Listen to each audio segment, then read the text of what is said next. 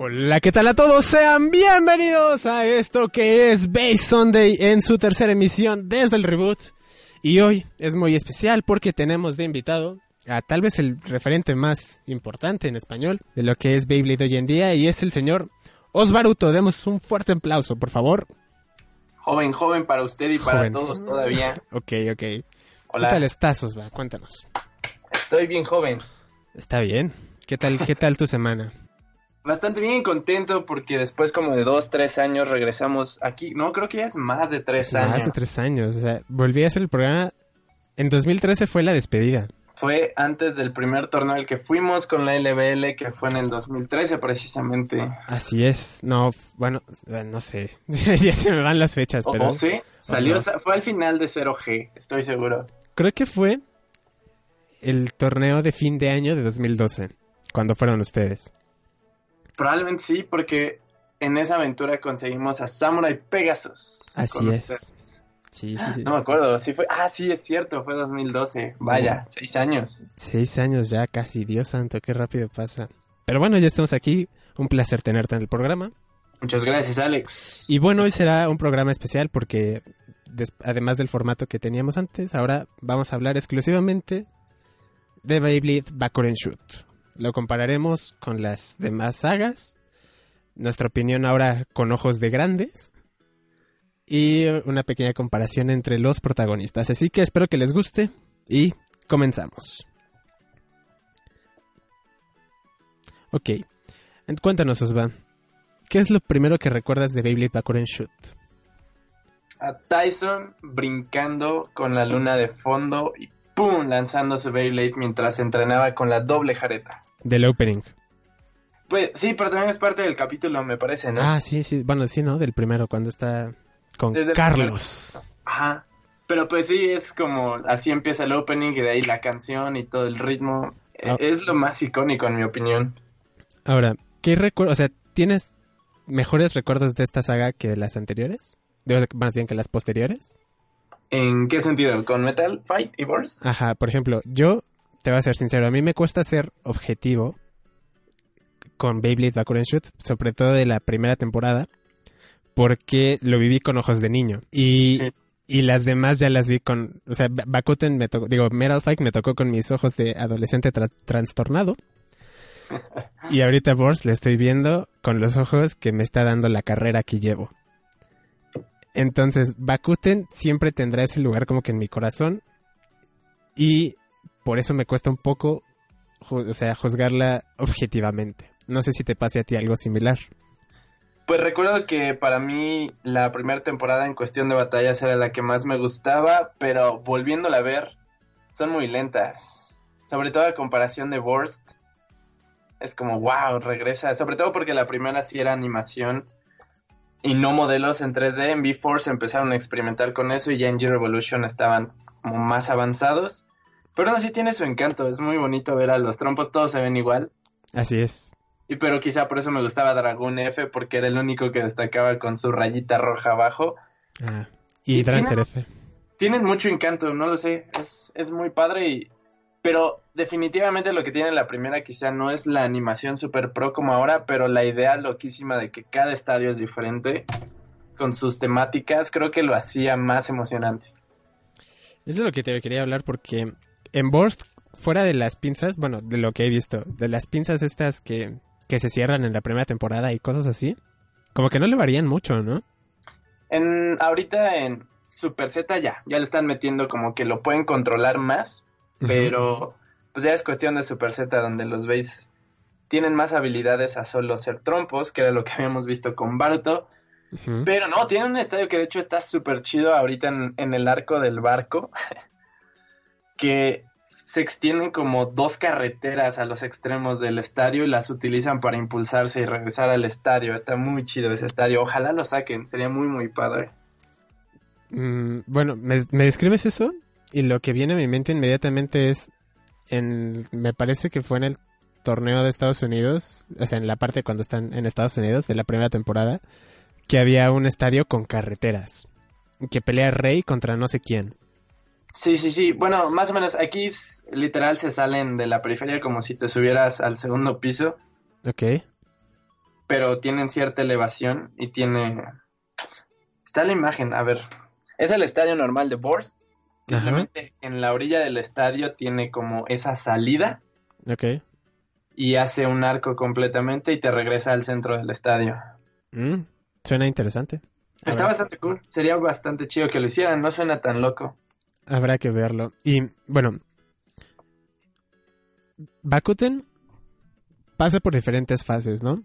O sea, a mi forma de ver la primera temporada es como básicamente puros torneos, ¿no? Puras competencias de la BBA hasta que llegan a Rusia y ya se meten en ideologías socialistas y otras cosas. Pero es como que muy típico, ¿no? Fuera de las bestias beat y así diríamos que es una competencia de trompos normales. Pero sobre todo es para conocer a los personajes. Ahora me doy cuenta que está dividido en arco. Primero empiezan con Rey. Y es su historia, después con Max. Luego, bueno, Tyson es técnicamente el primero, pero también tiene su fase como de debilidad. Y al final es con Kai. Y creo que es lo más fuerte porque te los, los conoces, ves cómo se unen y forman a los Blade Breakers para que al final estén súper unidos. Y en mi opinión es lo que le da mucho más valor a la temporada B-Force, que he escuchado que es como la menos popular, pero porque sufrió como ese cambio de imagen. Pero viéndola ahora, creo que sin B-Force, Year Evolution no sería tan buena por el simple hecho de que en toda esa temporada vemos juntos a los Blade Breakers como amigos, como un gran equipo enfrentando algo juntos.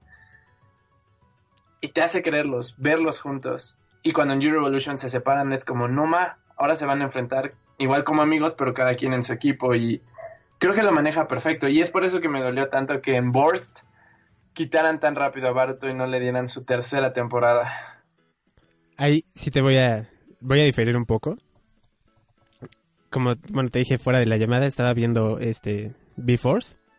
Creo que fuera de la, el último arco de, de B-Force, de cuando es lo de... Se llama Cero, ¿verdad? Sí, sí, ok. Fuera de, él y que me parece lo más interesante de la temporada, eso de ver, o sea, cómo cobra conciencia y demás. Em, creo que esta temporada, así como Hillary, daba igual si estaba o no. O sea, a pesar de a pesar de que de que me gusta, porque ahora me gusta, cuando era niño no me gustaba.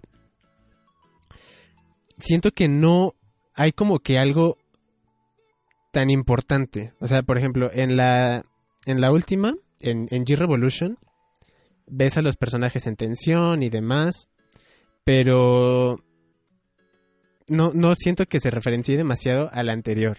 Como aquí, sí, como, como V-Force fue como que inmediatamente, después de que terminó este, ¿cómo se llama? Bueno, la primera temporada. Y aquí no tanto, o sea, si acaso los primeros veis que estaban en los primeros capítulos que seguían de lo, de lo que tenían en la en B-Force y que los quitan de volada porque evidentemente ya tienen que vender los nuevos.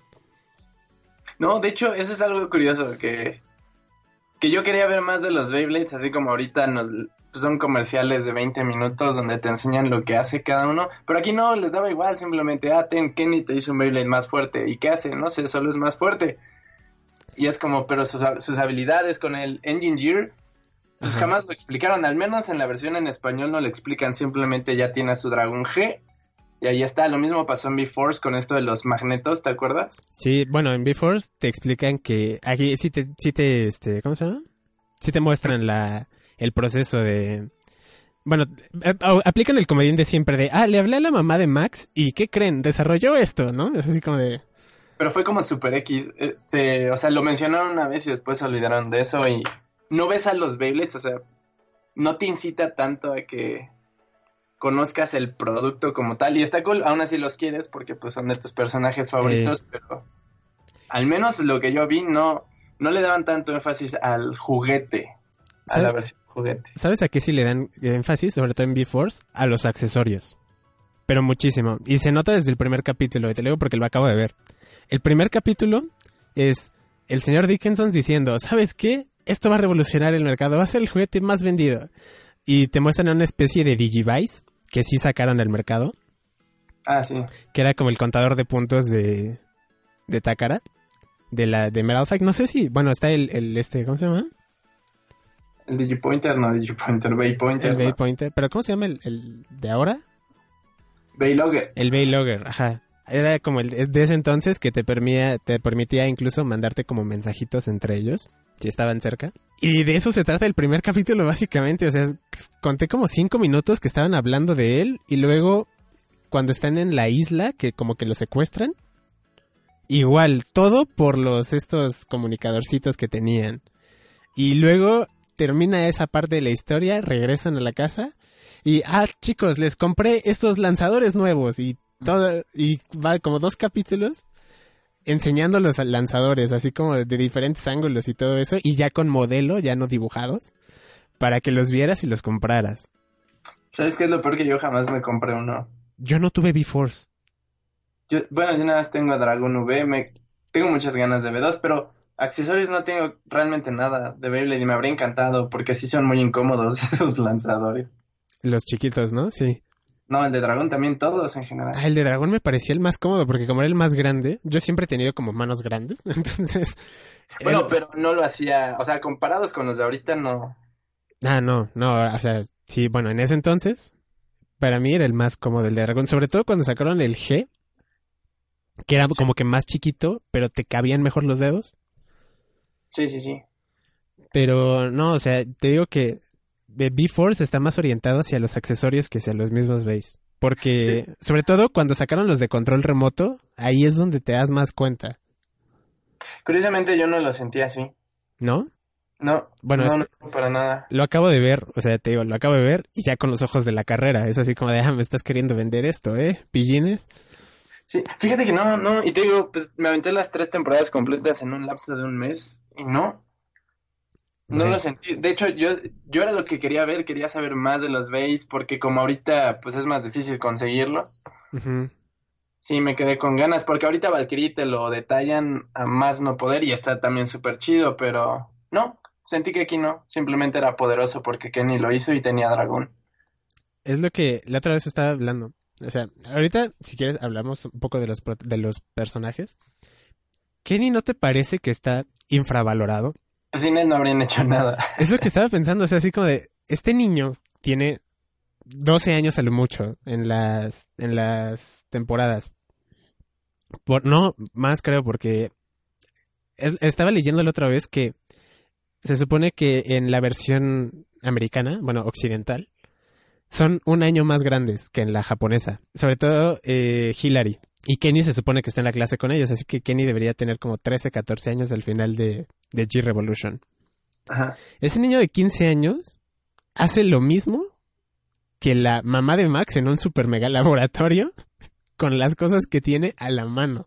Y mejor hicieron el Heart Metal System. Bueno, creo que el Hard Metal System lo hizo junto con la chica esta de, de los... ah, ¿Cómo se llama? De los All Stars. Yeah, La, espérame. Sí, sí, sí, sí sé cómo se llama. la de la raqueta, ajá. Sí, la de lentes. Se me fue ahorita. Ajá, o sea, creo que eso lo hace en colaboración. Pero, o sea, Kenny es como un súper genio que igual y de niño no me había percatado. Y que creo que el mérito luchando más, o sea, más importante que le vi fue cuando peleó contra Tala en G-Revolution y casi le gana Emily, se llama Emily. Emily. Pero, o sea, Tala es, es como te lo pintan a lo largo de las temporadas como súper... En, en B-Force creo que no sale, ¿verdad? Ni una referencia. No, no, no, no. Se concentran en los chicos cibernéticos. Y Shield. Shield Es- y el rey y la reina, según recuerdo. Sí. Ujú. Sí que Sí, es, hay un equipo ahí extra de un chico, bueno, que los manipulaba un sujeto. que es... eh, De veras que ese en B-Force fue súper raro porque fue por parejas, ¿no? El torneo. Sí. Sí, Tyson con Max y Kai con Rey al final. Así es. Y Max también está como que infravalorado porque él realmente fue el campeón, el campeón mundial de la segunda, Sí, junto con Tyson. junto con Tyson. Pero de hecho sí le dan momentos de para brillar, sobre todo en G-Revolution. En Y es algo sí. Yo creí que Tyson no perdía tanto, pero pierde bastante. Sí, de hecho lo tiene que cargar Daichi en, en G-Revolution. En todas, pierde un buen. Pero... Más que- Bueno, es que sí. Bueno, en el primer arco, ¿no? Porque ya después ya te lo pintan como de, ah, ya estoy reformado, no sé qué. No, no, no, sí tiene sus constantes derrotas y eso me gustó más. Fue como, ah, no ma, Aparte es bien arrogante y egoísta. Y En, la, súper- en, en G-Revolution sí. Se En nota todas. más. Ah, pero Entonces, lo va aprendiendo, aprende un buen, crece bastante Tyson. Yo creo que por eso es de los que más me gustan. a mí ya de grande le perdí cierto cariño. Sí, Por eso, sí. Y fue cuando empecé a valorar más a estos personajes de, wow, es que sin este tipo no habría pasado esto y tal. sí, nomás Tyson a veces era bien mal amigo, era bien explosivo, pero aceptaba sus errores y tenía que ir a pedir perdón. Ey. Ahora, Y eso está bastante chido. ¿hay algo de lo que te hayas quedado con ganas de Bakuten? De todos los Beyblades. O sea, no, o sea, pero de la serie, algo que digas, me, se- me hubiera gustado ver esto Un coliseo entre los Blade Breakers. entre todos. Sí, eso habría estado bastante chido. Yo desde chico me quedé con las ganas de ver más del equipo este de Transilvania Ah, sí. y del equipo este europeo. ¿Cómo se llamaban? Majestics, ¿verdad? Sí, donde está... Grifolion. Ah, No, no me acuerdo de los nombres, me acuerdo de los o sea, de Salamillion y Grifolion. Sí, Ajá, sí, sí. Que eran de, de toda Europa, los mejores. así es. Y que después perdieron un buen de protagonismo, o sea, para B-Force per- pierden, no califican. Ah, Force no salen. Sí sale, creo que salen en el público. Salen algún hasta momento. Y ya en G-Revolution es, ay, ¿qué crees? No calificamos, calificaron este equipo que no me acuerdo cómo se llamaba, Porque les hicieron trampa. porque les hacen trampa, sí, pero ¿cómo se llamaba? Es el que te digo que los estaban manipulando. Ajá, a ver, no, el nombre de los equipos es muy extraño a veces. a ver, Dinastía F era el de Julia y Raúl. Sí, que era, creo que era mi favorito, ese equipo de, de la tercera, por lo que hacían con los veis como de malabares y así, y que sí, o sea, los veis que sacaron, sí se pueden montar el uno sobre el otro. ¿A poco? Sí, o sea, y no tienen lanzador, les metes la jareta en el bay. ¿En serio? Sí, en serio. No ma- es, es lo que te digo de los juguetes como tal, no sé mucho de Bakuten, casi no tuve nada. Yo de Bakuten tampoco, pero tuve un primo que tenía casi todos. Entonces fue ahí donde... Y el que me incitó a, a, a volver a comprarlo, ¿sabes? O sea, en 2010 creo, me dijo, ah, vamos a volver a ver la serie. Y se volvió loco y volvió a comprar los Bakuten en eBay y pidió estos que te digo y fue cuando me di cuenta que se les mete la jareta y giran hacia los dos lados. Qué cool. Y puedes montar uno sobre otro porque en el beat chip tiene como que una hendidura para que quepa otro encima. Y así Oye. puedes poner tres. Qué chido. Por eso te decía, o sea, yo creo que eso es- ese es el equipo que más me gusta. Además porque pues eran españoles, ¿no? Sentía como que Sí. Lo, era lo más cercano que podíamos aspirar a, a tener ahí en, en Beyblade porque en Bakuten sí salen el equipo este mexicano, pero era total una decepción. Sí, con sus maracas. Creo que eso le hace falta otra vez al, al Beyblade. Tener este tipo de, de lanzadores raros y de base raros. Por ejemplo, el que tenía como que lana que absorbía los golpes. Sí. O sea, ese tipo de cosas, aunque no los vendan, le, o sea, le daría como que cierta vida. no sé. Pues es que cada jugador tenía su personalidad. Así es. Y ahora ya no. O sea, por ejemplo, vamos a, a la primera comparación que voy a hacer con, con, con Meral. Es que siento que carecen de carácter. Bueno, Muchos rápido, se llama Batallón Bartés. Batallón Bartés, el, el equipo este europeo. Ajá. Pero bueno, ahora sí prosigue. Ajá, o sea, yo por ejemplo en, en Ajá. no sentía los personajes. O sea, quitando a Tsubasa cuando le da lo de que se vuelve corrupto, por así decirlo. Y a Hikaru al final, eh, cuando, cuando se trauma y decide estudiar administrador de empresas. Y quién más, quién más, este, el papá, bueno, el papá de, de Jinga, evidentemente. Y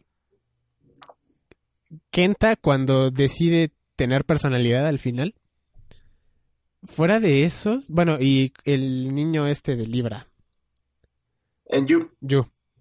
Eh, fuera de eso, siento que los demás como que no, no sentía nada de ellos, ¿sabes? O sea, como que no me decían nada. También es que, ojo, lo vi con ojos de adolescente trastornado.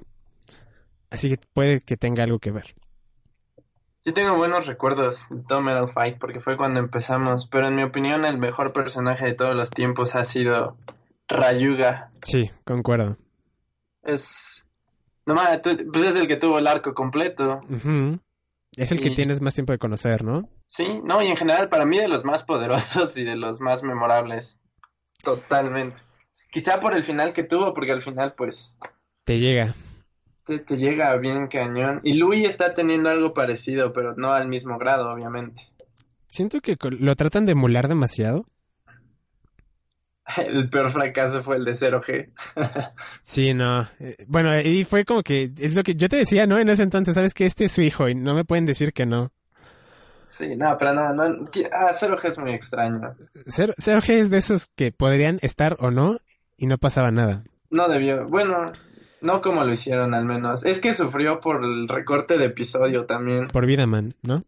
Sí, y fue la mitad de 4D, de hecho. Espero que no le pase a Worst, no creo. Vidaman, que por cierto, ¿sí pegó o no? ¿Qué? ¿Vidaman pegó? No, no creo. Nunca llegó aquí y allá ya no sacaron más. Sí los vendieron aquí. Yo, yo nunca los vi y me gustaba Vidamar. Yo no vi la primera, pero esta segunda me la eché completa. La primera temporada en... neta. Sí, porque dije, bueno, por algo quitan Beyblade, ¿no? Esto tiene que estar bueno. No. Pero, la vi. pero la segunda sí estaba interesante, pero ya no la terminé de ver. La segunda temporada de esa. Porque el, el protagonista era un fénix, así que tenía que verlo. Así es mi ideología. No re- Bueno, esta última no la vi realmente, pero me gustaba mucho la primera porque como el doblaje igual era de Venezuela, pues tenía las mismas voces que en Beyblade. Y como que el estilo era muy similar y salía en el mismo horario que en Jetix y en Fox Kids. Así que, pues los vendían a la par, Beyblade y Vidaman era como la onda. Pero quiero verlo otra vez en español y hasta ahorita ha sido imposible encontrar un capítulo de Vidaman de la primera temporada en español. La otra vez vi un... Bueno, la otra vez igual y ya tiene un año, ¿sabes? Eh, esos tiraderos que tienen en Walmart Ajá, de películas, ajá. vi un VHS de Vidaman y no lo compré. Lo hubieras comprado. Es que no te digo, no vi la primera, así que no... O sea, tengo cero data de ellos, de verdad. Cero. No, sí, lo recuerdo con mucho gusto. El chiquito, pues se parece más o menos a Daichi. Bueno, el protagonista. Ni idea, la verdad. De hecho, aquí a Cobalt Blade siempre lo he tenido expuesto, que es como el protagonista de las de los Vidaman. Es que siento que, cajita siento que, que siento que Vidaman fue como que de estos productos que trataban de aprovechar la era de Pokémon y todo eso y el éxito que había tenido Beyblade. Según para vender. una vez, Vidaman viene desde Bomberman. ¿Cómo crees el juego? Ajá, es de hecho un derivado. Así que es más viejo que Beyblade. ¿En serio? Sí, lo leí en un documental que subieron a la WBO de los orígenes de Beyblade. Ajá. Y mencionan eso, que Vidaman, sus orígenes vienen técnicamente más atrás de, de Beyblade. Si no cuentas el trompo tradicional, obviamente. Pues sí. Pero no, es, es muy loco. Actualmente ya no me llama la atención, pero sueño con ver otra vez la original. Ok. Pero bueno, retomando de los personajes, de Metal Fight, Kijinga me gusta mucho por Pegasus, pero pues sí, supongo que era muy, ¿cómo decirlo? Muy poderoso. Ajá, ¿sabes? Por eso yo no entablé como cariño con él, porque es así como de, ¿cuál es el chiste de esta, de esta serie? O sea, ya es fuerte. O sea, llegas y ya es fuerte. El chiste es como que ver cómo va creciendo, ¿no? Para que le agarres cariño. Supongo que porque ahí sí ya estaba más en juego el destino del mundo y él ya era como una figura de héroe. Pero... No, de hecho no tanto, porque algo que no retomaron después fue el enojo que le cargaba a Rayuga. Ah, sí, que se enojaba y ya. Pero igual y te dijeron, no, es mal ejemplo para los niños, no sé qué. Pero estaba súper chido porque en el episodio 13 perdió completamente el control. Ajá. Y es como el capítulo que más recuerdo cuando peleé contra Rayuga por primera vez. Yo Oh, lo que más recuerdo de, de, de Metal Fight es a Sora. No sé por qué. porque se llama Sora. Bueno, igual y sí, o sea, yo le tengo cariño a ese nombre, pero, o sea, en ese entonces no le tenía cariño a ese nombre. y este, pero me pareció, bueno, igual y es porque, eh, por el juego de 10, que él era el, Ah. como el protagonista, Si hubieran hecho a Sora el protagonista de 0G, habría sido interesante. Yo me quedé con muchas ganas de verlo. Cuando vi que en, en Masters, que estaba participando para formar parte del equipo, dije, no inventes, ojalá y sí. O sea, ya sabía que no, porque te- ya era un adolescente, ya sabía cómo iban estas series, ¿no? Pero dije, por favor, que lo toquen más adelante. Y no. Y ya jamás se volvió a saber de él. Fue así como de, No, hasta el final de 0G, donde en, el, en los créditos aparecen todos. Pero no sé, le- siento que podría haber salido más un arco como de, ah, los dos Pegasus, a ver, ¿cuál? ¿Sabes también qué pasa? Y desde la primera temporada meten muchísimos personajes para precisamente vender más Beyblades, que no puedes darle un buen seguimiento a todo. Siento que igual en Bakuten no tanto. O Sí, sea, eran, eh, o solo sea- eran genéricos. o sea, sí, pero, o sea, para vender, no creo que tanto. O sea, siento que, es que siento que Metal Fight, o sea, Metal Fight sí la siento como una serie para vender juguetes. Y Burst, no tanto. Porque sí le dan más cariño a cada personaje. Sí, pero igual hay muchos que te dejan queriendo más, como a Kensuke. Mm, no, no he sentido eso por Kensuke. Qué raro, ¿no? Andrea y yo somos como Kensuke. No, o sea, no. O sea, sí me interesa como personaje, o sea, porque eso de que le cueste hablar y todo eso es interesante. Pero no me, no me llega. Shu, a pesar de toda su sensualidad, tampoco. Pero me gustó, por ejemplo, lo de que lo, lo de su hombro, de, de la trabajar, o sea, a raíz de la lesión y demás, como, como nerfearlo porque ya era muy fuerte. Y este. Porque me recordó bastante a los supercampeones cuando este Benji se, las- se lastima el tobillo, que tiene que Ah, trabajar y demás. supercampeones.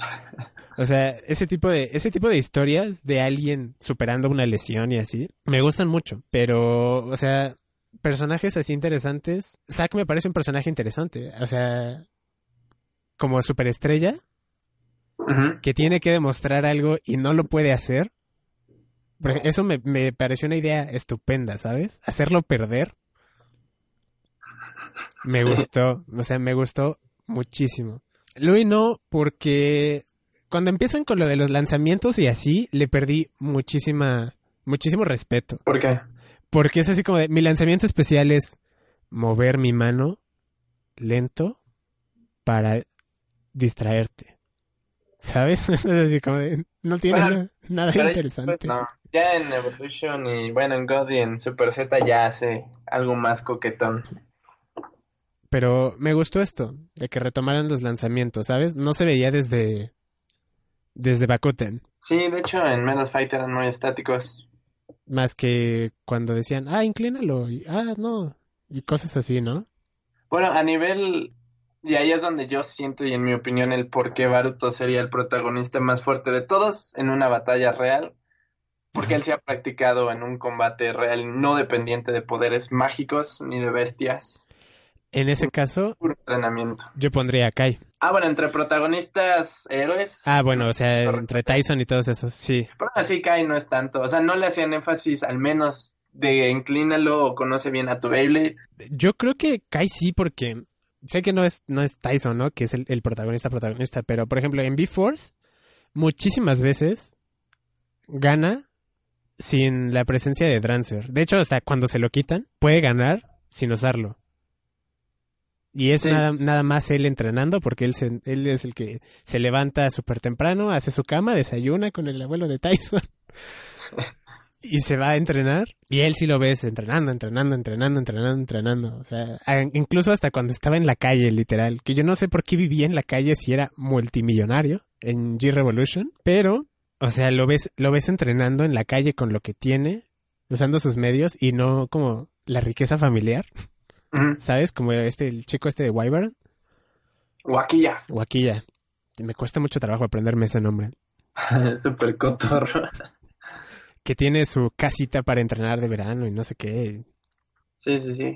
O sea, por eso Kai como que merece, o sea, yo le tengo muchísimo respeto por eso y porque cuando se libera Drancer, por así decirlo, después de ganarle a Brooklyn, es como que sientes realmente esa conexión que tenía con su Bey, aunque no usara siempre a Drancer. No, de hecho en la tercera temporada, en la primera salían las bestias Beat, pero como con una plasta de color, si no mal recuerdo. Sí, salían como, ah, dragón es azul, pues azul, con blanco. Drigger es verde, pues verde. Y todo verde. Y, y en B-Force, de hecho, lo padre era ver a las bestias Beat peleando porque los estadios se volvieron súper genéricos. Ajá. Ya la Y tercera, cool- ya. Lo, lo cool y, todo el estelar se lo llevaron las bestias Beat y después en New Revolution salían eventualmente, pero muy poquito a comparación de B-Force. Es que en Pero las B-Force, batallas ya estaban más chidas. en B-Force, o sea, todo es las bestias, conseguirlas. Sí. Y me gustó. Eso estuvo chido. eh, De hecho, hay un capítulo, no sé si lo recuerdes, pero pelean precisamente contra los chicos encapuchados que querían proteger las bestias Beat. Shield. Ey. Y ya es como el enfrentamiento final con ellos después de los cibernéticos y todo, Del Psyche. que están peleando en un parque de diversiones y está, creo que es Reggie Kai peleando contra el güerito gordito y el chaparrito de cabello verde. ¿Está lloviendo? No, no es un atardecer, pero está bien loco porque se rompe eh, la montaña rusa porque está viejísima y van Vaya. Están en la feria. Está bien loco ese capítulo, es de las batallas más cool que he visto. Yo de B-Force, la que más me acuerdo es una de Rey. O sea, es como que la imagen. Pienso en B-Force y pienso en esa batalla. Pienso en Rey con su Trigger B. No sé si es el 1 o es el 2. Es el que tiene como que anillo de ataque arriba y en la base. Ujú. Y que pierde. Y te, y te digo, y está lloviendo. Ah, sí. Ese, ese, por cierto, me parece el Bay más bonito de esa temporada. Yo no lo había visto hasta ya que estábamos en LBL, porque Pablo lo llevaba. Pero está súper genial ese diseño. Tal vez sí es por eso que me acuerdo. Es Trigger B2. Ajá. Trigger tenía buenos bays, la verdad. O sea, el F no me gustó porque siento que era como que un dragón al revés. O sea, mirando para el otro lado. No, Es que los anillos de cuatro de cuatro cuchillas no, no me llegan, la verdad. Mm, chino. Me gustaba muchísimo el anillo este de, Dri- de Trigger, que es como de, de los dos tigres, es así como que siento que sí le va.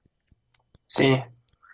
Que igual usaban mucho el doble. Bueno, Drancer tuvo de 2, de 3, de 4. Y el último fue de tres, ¿no? El último, bueno, no- o sea, quitando los, contando los de plástico, el GT fue como de... No sabes cómo quisiera entrar a una tienda y ver a todos los de Bakuten y comprarlos. Hace poquito lo soñé, ¿sabes? o sea, literal, fue- creo que fue esta semana. Es que sí, no man, no sé, de chiquito no preví el futuro. Ahorita que venía de camino a la casa, venía pensando porque ahorita muchos se están quejando en el mundo por, bueno, en el mundo, en, en América Latina por el precio. Porque sí fue un salto como que de los 150 promedio pesos que costaban en, en los Meral a Ajá. los, a los ya hasta 350 te puedes encontrar un Bay. Sí. Pero venía pensando, justo porque dijiste que íbamos a hablar de esto, que eso mismo pasó en Bakuten y no lo recordaba hasta este momento, sea, hasta que venía de regreso. ¿Que subieron de precio? Subieron muchísimo en G-Revolution. Muchísimo. La verdad ni me acuerdo. Solo del precio que me acuerdo es que ya al final los vendían a 2 por 99. Ey, es lo que te iba a decir. En la, en la primera temporada, ya tenía una tía con una papelería. Y nos pagaba si le ayudábamos en la papelería. Entonces estuve con ella como dos, tres días. Y junté para comprarme en el gigante de ese entonces dos bays por 150 pesos. Y era, Y estaba como en 149, según yo recuerdo. sí, estaban más o menos en 150, pero había días específicos en que los ponían al 2 por 1 En gigante. De eso, Ajá. de eso me acuerdo bien. Y este, y me compré a, te digo, a, a Dragón S, porque no lo tenía, el, el verde. Por el rojo nunca lo pude conseguir. Y a Cyborg, no, Wyborg. Es de, es de los Demolition Boys, el, el moradito. No, la verdad de los nombres solo me aprendí los de los Blade Breakers. Bueno, no, o sea, era ese, me acuerdo. Y después, la siguiente vez, ya me pude comprar, pero no lo, no lo pude conseguir en, al 2x1, a Black Drancer. Uy, Y Black Drancer me costó 153 pesos, me acuerdo todavía bien. ¿Y ahora cuánto te cuesta? Sí, ¿no? Y lo peor fue que en el último evento que hicimos de LBL se me rompió. Estábamos batallando y nada más vi salir un pedazo del anillo de ataque y fue así como de ¡No! Era muy frágil, creo, ¿no? El Drancer F era muy frágil, pero sobre todo la punta. Porque como era la que se le movía, Ajá. Si no lo girabas en un estadio, se rompía. Se rompía el axis y entonces tenías que pegarle y ya no le podías mover las puntas. ah, no más. Yo aquí Dragón lo traté muy mal plan. Bueno, no mal plan, pero como era redondito. Aguantaba. Las escaleras lo hacían rotar y sigue vivo como si nada. Aguantaban, esos, esos veces aguantaban un buen... Es que eran los genéricos. O sea, todos tenían... Si ves B-Force, todos tenían Key Dragon o Master Dragon. Sí. Pero es súper es super chido. Sí, de hecho es muy fuerte. En muchos, o sea, yo no sabía que había meta hasta que empecé a ir a los eventos de BBM y cuando estaba la FMB. Justo eso estaba pensando, es como, pues la verdad, ay, ¿a poco en, en Bakuten podías hacer el sliding shoot y esas cosas? Y sí, Nada más los lanzabas, ¿no? Ajá, o sea, yo no sabía nada hasta, te digo, hasta que empecé a ir eventos. Ajá. Que había meta de Bakuten y que los anillos de Kid Dragon y Master Dragon eran los mejores anillos de ataque. Sí, no, yo ahorita sigo sin saber nada. es que tienes que participar con más gente. Sobre todo de Bakuten, como te digo, pues a nivel competitivo nunca lo jugué. Sí, no. No, no, ya no. Bueno, yo sí, pero perdí. Nada más en las Rip Ajá. Perdí contra los Tripio que Dios santo, como amo que Garuda esté baneado porque no quiero que los niños sufran lo mismo que yo sufrí. Quiero pelear contra uno, jamás he peleado contra uno. ¿Contra un Garuda? Ajá. Es horrible, horrible. O sea, yo nada más jugué en el último torneo que hicimos, que fue... ¿Cuándo fue? Ya, tiene un buen, ¿verdad? ah, fue en abril, ¿no? No me acuerdo. Bueno, el de las 300 personas. Sí, fue en abril. Ah, sí, para el Día del Niño, sí. Ajá. Lo, lo pude jugar contra un Garuda el, el de este, ¿cómo se llama? El, el chavo que ganó. Ajá. No le puede ganar. O sea, es un tripio, pero de 0G. Digo, 0G, este, burst. Esa cosa es prácticamente invencible. Si no lo bursteas, no le ganas. Porque no lo puedes sacar. Y obviamente no le vas a ganar por resistencia. Porque, pues está diseñado para girar para siempre. Nomás quiero pelear contra uno. Y el Hasbro sí es superior, pero exponencialmente al Takara. Porque el Takara a pesar de que no tiene clics, la pendiente no está tan empinada, por así decirlo. Ajá. Como el de Hasbro. El de Hasbro sí, de plano, le pusieron ahí una, una recta, así un plano inclinado horrible. Y cuesta un buen borstearlo. ¿No tiene dientes el de Takara El de Takara también no tiene dientes. Ah, es que jamás lo he visto, es de Random Booster. o sea, yo lo vi porque en el canal este del hijo que juega con su papá. Ah, ¿De quién? Es, que es un, no sé cómo se llama, nada más he visto como dos de sus videos, pero, o sea, también tiene chorrocientos mil suscriptores. Es el del Beyblade Family, ¿no? Supongo. O sea, es un, es un niño que juega con su papá, es lo, es lo único que te puedo decir. Probablemente sea ese. Ahí vi cuando salió Garuda, porque me pareció súper bonito cuando lo sacaron en Twitter, ya ves que ahí anuncian todos los bebés, ¿no? Sí. Cuando lo vi dije, ah, no, se parece un buen atripio, pero más bonito. Busqué videos y ya lo tenían ellos, no sé cómo le hacen, pero salen y ya lo tienen ellos. Así como digo, ok. Es que me imagino que están allá en, cerca de Japón. No sé. No, pero los Beyblade Geeks también les llegan al día siguiente o algo así. No, no, luego se tardan un buen. bueno, ya no he visto sus videos últimamente, pero me acuerdo que Burst, por ejemplo, ya, ya ves que yo, Tú también lo pediste, ¿no? Los primeros Burst, cuando salieron recién. Sí, pues, ¿Hiciste preventa? Ah, no me acuerdo. Yo me acuerdo que sí hice preventa porque los compré para mi cumpleaños y me llegaron muchísimo después y ellos el día que los sacaron a la venta ya los tenían el video en YouTube. ¿Los geeks? Los geeks. Creo que estaban en Japón, hicieron un viaje, estoy seguro porque ellos son de Canadá. Ajá, pero tienen familia allá, ¿no? Porque van a cada rato. pero, pero sí en Asia y...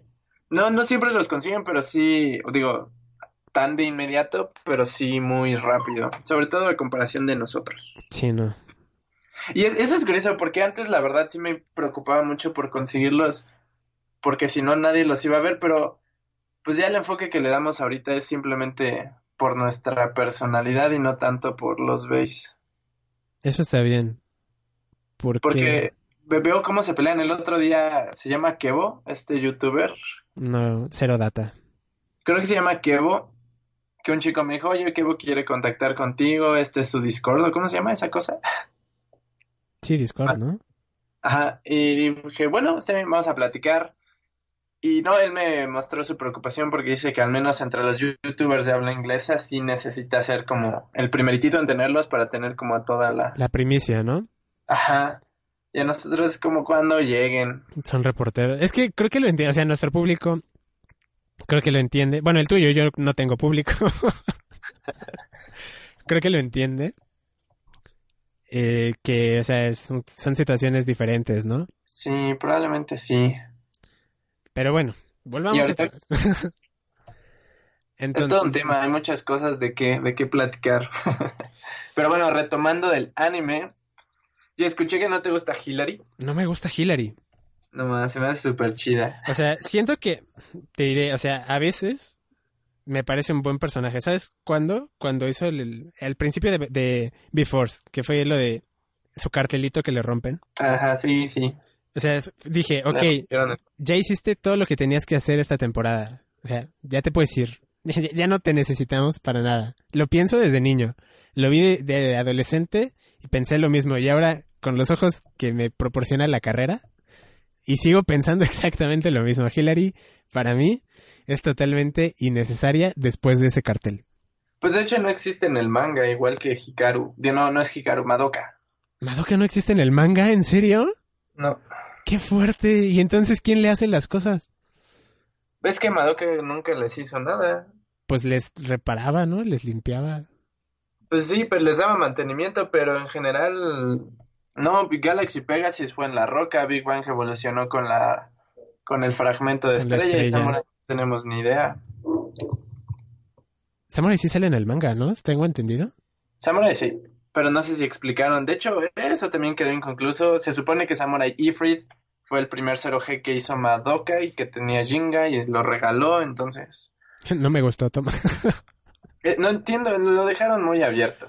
Sí, ¿no? Bueno, es que 0G... Ah. 0G pudo haber sido más. Tenía interesantes personajes. Por Pero ejemplo, sí, no, no los- sale en el manga. los hermanos estos de Oroya y Revisor, se llama Revisor, ¿no? Kite se llama... Eh, Kite, otro no me acuerdo cómo se llama. me parecían súper buena eh, propuesta, como hermanos que pelean juntos, porque eso no se veía desde, creo, desde Raúl y Julia. Ajá. Y dije, wow, qué genial. Pero eh, fuera de eso, ya no había nada más que sacarle a 0G. No sé, el manga dicen que es mejor, pero es muy difícil acceder al manga de Beyblade. La otra vez estaba viendo que en Colombia, ya ves, en el, en el grupo este de la LBBA, eh, los vendieron en uno de estos de cómics. ¿A poco? Ajá. En No, las- está ya, pero, pero- pero también creo que era el botadero, era como de todo lo que quieras por no sé cuál es la moneda de Colombia. Ajá. Eh, y así que supongo que no son muy especiales para que estén en el botadero, ¿sabes? Sí, no. Y me gusta el diseño de Jinga en 0G, está muy chido. Está padre, eso sí, lo tengo que reconocer. O sea, los personajes y así, el diseño de los personajes están muchísimo mejor. Y pudo haber sido buen maestro Jinga, pero ni a Kenta le enseñó tanto. Le dio las lecciones del espíritu Blader, pero al final te digo mejor Rayuga. Es que, mira, yo pienso que Kenta es un Gohan falso. Sí, más o menos. O sea, es como que el mismo camino de, ah, soy un niño indefenso y de repente me vuelvo como que súper fuerte y... Por, porque alguien, alguien más se muere, ¿sabes? Es así como se leen esos momentos destaca Gohan, pues igual. Pero sí tuvo su, sí sufrió bastante con el Ryuga, lo despreciaron muchísimo. Pero está bien, le hacía falta, le hacía falta a Sí, no, te digo, eh, eh, el arco que tuvo Ryuga con Kenta, aunque Andy lo odie, pero a mí se me hizo muy ¿Cómo crees? ¿Por qué? Ah, Andrea, bueno, Andy detesta a Kenta por lo que pasó. Así como de, tú, maldito. Sí. Pero en el manga no murió Rayuga. No, No. sé si de hecho lo haya conseguido así en el manga. quién sabe. Bueno, a mí me pareció una propuesta muy interesante, la verdad. Yo no tengo problema en que se haya desvanecido Con que se fue, se unió con la fuerza. Pues es que está súper chido su final, o sea, del que era el villano principal pasar a hacer eso. El sacrificado. Y además fue, él solito le estaba dando una tremenda batalla a Nemesis. Sí, él solo, él solo, él solo. Es como, wow. Sí, era, el más, o sea, si no se hubiera muerto, o sea, pudo haber sido el más poderoso de todos los tiempos. Creo yo, o sea, de personajes, porque es que en Metal Fight la escala de poder se les va de las manos. Es el más fantasioso de todos. Sí, pasan de el torneo este de los equipos. Bueno, es que desde la primera temporada, cuando deshacen el estadio totalmente este Ryuga y el de León, ¿cómo se llama? Uy, esa batalla, olla. Qué olla. Estuvo loquísimo. Esa, esa es de las de las que más me gustan. Y este ah, que se hace en el estadio totalmente. O sea, ahí fue como de ya, ya se les fue un poco de las manos esto. creo que por eso me gusta mucho Metal Fight, porque es como la perspectiva tan fantasiosa y épica del Beyblade, y por eso no me molesta que Jinga sea tan fuerte. A mí en lo personal, porque tiene un aspecto mucho más heroico. Sí habría estado chido que desarrollaran un poquito más sus debilidades, sobre todo con lo que pasó con Ryuga. Pero no, me gusta, es como el Superman de Beyblade y está... Es que, es que a mí, a mí no me gusta Superman, por lo mismo. ¿eh? Tiene, su lugar, y aparte, pues el espíritu del Blader y como empezamos ahí, Pegasus significa mucho para nosotros y me encanta el diseño de Pegasus. Sí, Pegasus tiene veis muy bonitos, la verdad. Big Bang, Big Bang fue como, wow, nomás es como de los más, más chidos y por eso el God Valkyrie también es de los más cool para mí. Se parece un Volko, sí. El God Valkyrie. Sí, no, no, no. Todos tienen sus pruebas. La verdad, todas las series las recuerdo con gusto. Pero en mi opinión, la mejor, la mejor de todas es G-Revolution. G-Revolution, sí, totalmente. Porque es como darle un... Primero te enteras, bueno, en el manga, luego, luego, en el primer capítulo te enteras que Tyson tiene un hermano. Pero aquí no. Hiro. Hiro. Por cierto, saludos a David si está escuchando esto. este, que es eh, muy raro ese personaje, ¿no? Sí, es muy extraño. Pero, pero está bien saber que Tyson tiene un hermano, ¿no? Es como que el, lo primero. Porque creo que después de, de las... En la primera temporada, cuando ponen los estos, o no sé si es en G-Revolution, cuando ponen los videos y que sale el papá de Tyson hablando que investiga las bestias Beat y todo eso. Ah, sí, sí, sí. Es en la primera. No, es en la segunda, creo, en B-Force, cuando... Ah. las bestias Beat. Pues mira, entonces sí tiene relevancia B-Force. Sí, sale el papá. Pero desde, después de eso ya no. No, o sea, es que, o sea, hace, hace poco me estaba replanteando de qué vivían. El, el abuelo no tenía alumnos.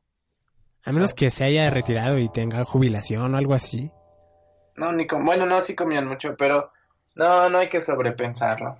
sí, bueno, sí.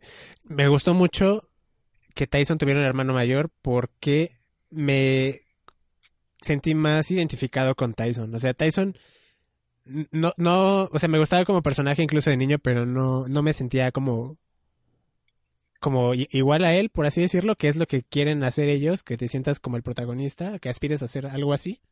Ajá. Hasta que tuvo un hermano, porque yo tengo una relación así más o menos con mi hermano, tengo un hermano más grande, bla, bla, bla, bla, bla, bla, y por situaciones este, del destino casi no nos vemos. Ajá. Y cuando salió fue así como de, me sentí identificado con Tyson. Sí, está muy, muy padre, y aparte que, que tenga familia, ¿no? Ajá, sí, y ya, o sea, ya como que G-Revolution es como que mucho más emocional, ¿no? Ah, Sientes la tensión desde el primer capítulo, creo yo. Sí. Y lo mantienen. Y ya al final con lo de Vega, igual y ya no se les va de las manos un poco también en la escala de poder de Brooklyn. Es así como de, puedo crear hoyos transdimensionales. y es así como de... ¿Sabes qué es curioso? Bueno, viéndolo, bueno, primero mi opinión de G-Revolution, digo que le dio más valor para mí después de ver B-Force, que toda la temporada estuvieron juntos y ves una amistad crecer y aquí quieren demostrarse qué tan fuertes se han, vuelto después de haber sido un equipo durante todo, durante dos años seguidos. Y eso está súper chido. Además de que los diseños de G-Revolution están súper locos, sobre todo Kai. Kai está muy genial, muy genial. O sea, Kai es como que mi favorito total de G-Revolution. Porque en B-Force era todo un chibi tierno. Es que, es que lo cambiaron. En B-Force fue como de a ver, hablando primero de, de Bakuten, la primera, como que tenían un estilo de dibujo más americano, no sé, o sea, casi no parecía anime, según yo. Y luego, en B-Force, te digo, tratan de venderte las cosas ya. O sea, porque en, en la primera no lo sentí así. No, para nada. Tratan de venderte ya las cosas y por eso usan los modelos y por eso las transiciones son como son. Y este, para que digas, wow, dragón. Y trataron de que te identificaras más con los personajes, por eso ponen a Tyson en una escuela, porque en toda la primera temporada nunca lo ves pisar la escuela. No, sí, sí, en el primer capítulo. Ah, bueno, en el primer capítulo no me acuerdo bien. Que de hecho sus amigos del primer capítulo jamás volvieron a salir. Sí, el este que parece jugador de, de básquetbol. Ajá. Es como, ¿qué fue de ellos? Pues creo que luego salen de relleno, pero nada más. no, pero ya quizá muy en el fondo, pero no vuelven a hablar. No, ya no. Pues es que es así como de, ya no les vuelvo a hablar. Ni siquiera en la escuela, ¿verdad? Ya no salieron. No, de hecho, Kai sí salió al principio en la escuela. El principio de B-Force sí es extraño, pero ya que toma vuelo es muy bueno. Sobre todo la Sí. revelación de este CEO. Sí, es que es como que es un planteamiento que se ha hecho desde que nació con la ciencia ficción, tanto en literatura como en audiovisual, ¿no? Como de qué pasa si cobran conciencia y qué tal esto y qué tal lo otro, ¿no? Y me pareció muy interesante que lo tomaran en en Bakuten y ojalá hicieran algo así. Ahora, la verdad, con todo lo que tienen a su disposición, con las mejores animaciones y todo, me encantaría ver un personaje así. Hasta ahorita, sí, no, no, nada apunta a eso todavía. Es que es algo complejo, o sea, cada vez lo hacen más como siento como que para niños, niños, ¿no? Para vender, pero está bien, que vendan todo lo que quieran venderlo. Que vendan con tal de que siga viva la franquicia por muchos más años. Sí, pues, por ejemplo, Your Revolution hablaba mucho sobre qué es la amistad, trabajo en equipo y cada uno tuvo que lidiar con sus propios problemas, pero lo que me gustaba de Your Revolution es que te quedabas picado en qué va a pasar después y El como todos pelean contra todos, Ey, sí, sí te daban ganas y las batallas con los estadios tan auténticos, personajes tan distintos, cada uno con su lanzador, sus Beyblades tan locos, ¿Cuál es el estadio del que más te acuerdas de Bakuten? el Sí. del dragón. El del dragón, ¿verdad? Sí, es buenísimo ese estadio. Ojalá y lo hubieran vendido. No, va, está bien loco. Pero no, de todos, hasta con agua. Ey, Lo que sí nunca me quedó muy claro, sobre todo de- después de B-Force, es qué tan visibles eran las bestias Beat, porque Hillary tenía el problema, pero después las veía, pero como a nivel de fuerza de aire. Ajá, sí, al principio, ¿no? Hasta que vea este, al gorila, este Vortex Ape se llama, ¿verdad? Ah, sí, ese, ese mero. Y es como, o sea, realmente qué pasa, si están peleando, porque en Metal Fight creo que sí era puro visual, ¿no? Eh, En Metal Fight creo, creo, creo, creo es donde menos queda claro. En, en Metal Fight no había bestias beat, en este, eh, era como, ah, el poder del universo fluye a través de mí. Pero en la batalla final contra Ryuga de la primera temporada sí sale el dragón y se le mete y se transforma. Ah, bueno, pero es más como, o sea, no creo que sea diegético, creo que es el, el, el término. Ajá. Este, o sea, yo pienso que es así como, como ellos lo sienten en sí, ¿no? Pero, pero no es como que los demás lo puedan ver. En Bakuten tengo entendido que solo aquellos que estaban muy ligados al Beyblade podían ver las bestias. Por eso los de los All Stars crean sus propias bestias. Y creo que esas sí se pueden ver. Tengo entendido. Las cyber bestias también se pueden ver. Pero las que son naturales, por así decirlo. Creo que esas solo si tienes una conexión, bla, bla, bla, bla, bla. Que Hillary no recuerdo cómo, pero de repente veía Vortex Ape. Ajá, o sea, creo que solo así les puedes. O sea, pero la gente sabe su existencia porque hay investigaciones al respecto. Y así. Sí. Creo, o sea, Pues, en- lo entiendo así. No sé si sea correcto. Pues sí, técnicamente en base a lo que explicaron, pues sí. En Burst definitivamente no, No, pero ya con Super Z me quedo con la duda otra vez. no lo he visto, la verdad. O sea, me quedé, te digo, a la mitad. Bueno, ni siquiera es la mitad, creo, de, de, God. Pero, pero sí, de plano no, no se ven. O sea, nomás es para darle más, espe- ¿cómo se llama?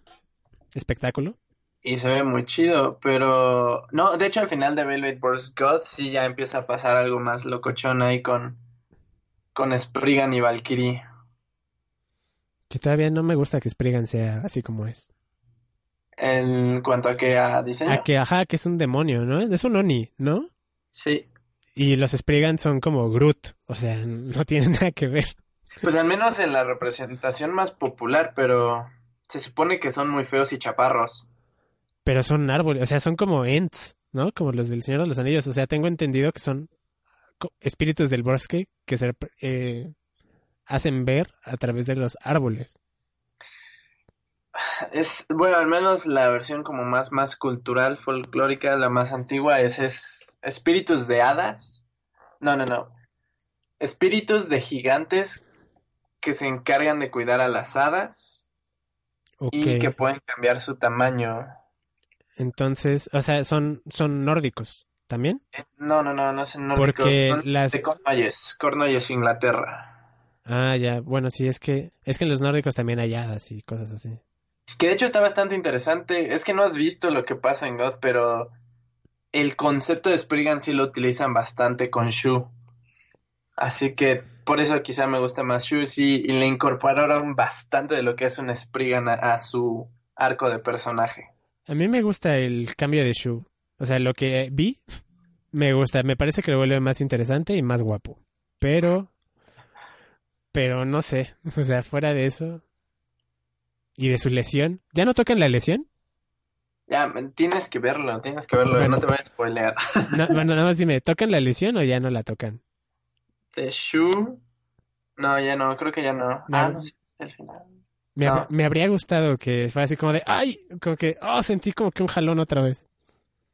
Tienes que ver. Ok, está bien. Sí, sí, ti- tienes que verlo. Pero ahora, viéndolo así, Brooklyn, o estoy seguro que Free de la Olla se inspiró bastante en L y en Brooklyn Free, Free, te- Free es hijo de Brooklyn, a mí no me pueden decir que no. Y de L. O sea, sobre todo por las fotos que he visto de, de cuando se vuelve loco. No sé qué le pasa a, a Free, pero que de repente ser un ser de luz pasa como que algo súper demoníaco, no sé. Ajá. Eh, sí. y es, es, es como copy-paste, hazlo güerito y ya. Con la cara de L. Sí, o sea, porque además lo aislado y sí. Pero tiene mucho más, en mi opinión, más carisma este Free. Porque Free- Brooklyn fue, fueron últimos 15 capítulos y Free pues toda la temporada. Free es un buen personaje, o sea, te lo puedo decir, o sea, de principio a fin, véaslo como lo veas, Free me parece un excelente personaje. Por eso estamos rogando porque el nuevo Fafnir lo siga conservando Free. Ah, porque ya en los en que en, en ya tienen otros, ¿los veis? Pues los únicos que lo conservan hasta ahorita es Lu y Baruto. Rantaro, entonces el Ragnarok no lo tiene Rantaro? No, lo tiene su hermano. Ah, tiene un hermano, qué loco. Kerbeu sale, pero ya no es. Excalibur tampoco es de Shaka. Um, Shaka. ¿Quién más está ahorita? De Virgo, no sé, es lo primero que se me ocurre. No, nada más. Ahorita esos principales que han salido hasta ahorita. Excalibur. Excalibur. Pero el nuevo ah, personaje. es que se llama Shaka. Sí, pero no es, no es el del Virgo, ok. sí. No, no, no. Shaka es el Jinga ponchado. Es que aquí, ¿cómo, lo- ¿cómo se llama aquí? Sander, ¿no? Sander, sí. Ah, con razón. Lo, Shaka. no lo ubicaba. No, es, es Shaka. Ok, ya, ya, ya. Que Sí, de hecho en, en inglés es Sander Shakadera. ¿Shakarera? Shakadera. Ah, qué raro. Me suena a Shakira. sigue siendo Shaka. Pero no, el nuevo personaje que tiene Shaka es muy cool. Es que le están, eh, creo que están haciendo algo que quiso hacer 0G, pero bien hecho, y es Futuro. que ya los viste crecer, pasar por todos sus problemas y volverse fuertes. Ahora ellos están inspirando a los chiquitos. Y está cool porque desde que salió eh, Burst, ya pasaron dos años, tanto en la serie como en nuestra vida real. ¿Y cuántos años tiene? Ah, no han dicho las edades oficiales, pero debe tener unos 14 años este Baruto. Sí se ve un poco más grande en las imágenes que he visto. ¿Ya No- viste a Shu en 0G? Sí, ya lo vi. Desde que me dijiste que viera. O sea, no, vi, no vi el capítulo, pero se ve súper extraño. Como que lo- alguien lo, diferente lo dibujó, no sé. Lo hicieron muy radiante y hermoso. No se parece, sí, como que calamardo guapo, algo así. Algo así Pero- quisieron hacer. Pero siento que sí lo dibujó otra persona, no sé. Eh, demasiados brillitos. Ajá, sí, se ve muy extraño. Pero eso es lo que me mantiene picado con showsets, que quiero ver cuál es el personaje que voy a ver en este capítulo de las temporadas anteriores. ¿Qué día los pasan? Los lunes. Los lunes, ok. Ah, sí, ahorita cada que sale Barto es como, por favor, quédate.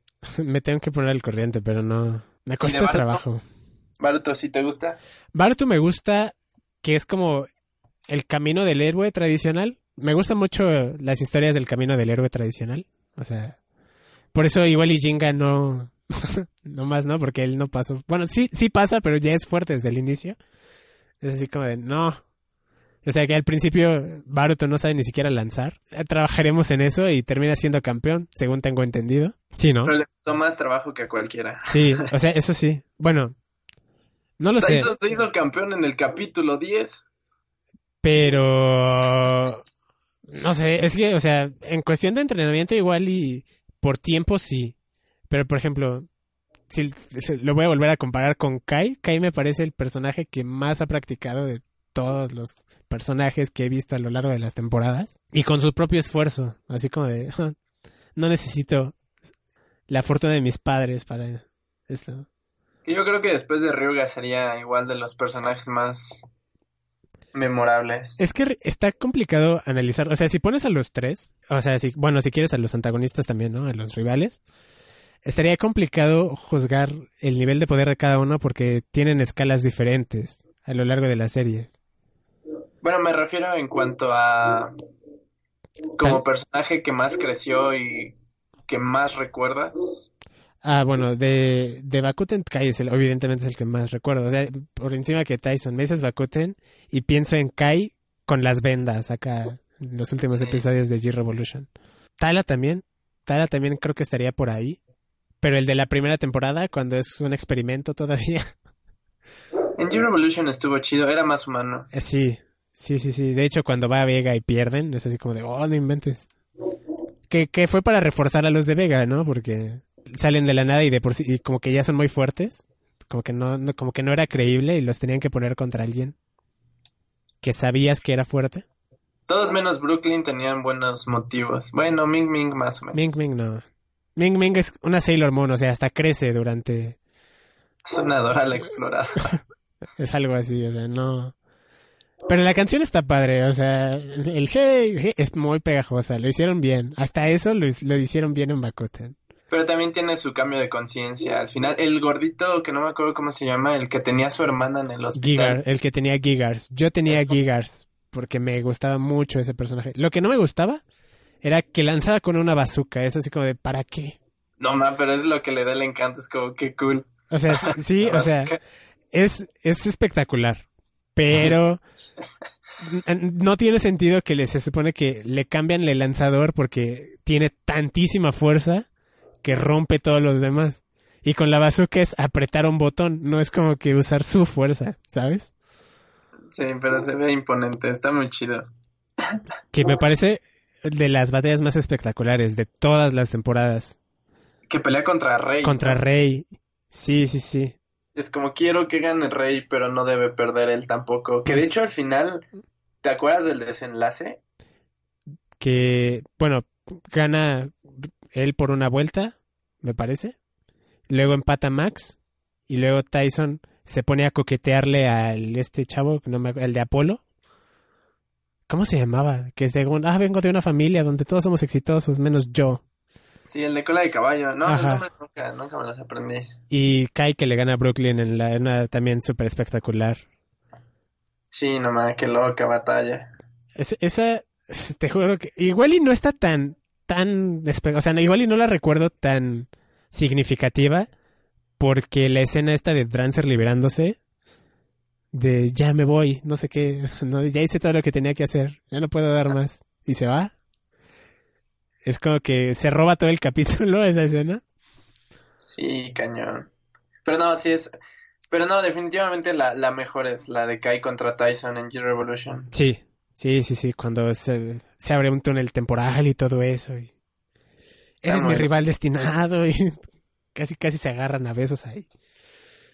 no, no, sí fue muy rival. No, o sea, sí se ve, pero cuando, o sea, es que te diré, o sea, cuando vi Naruto, el final de Naruto, cuando lo leí, el- la batalla contra Sasuke, Ándale, algo así. así lo sentí.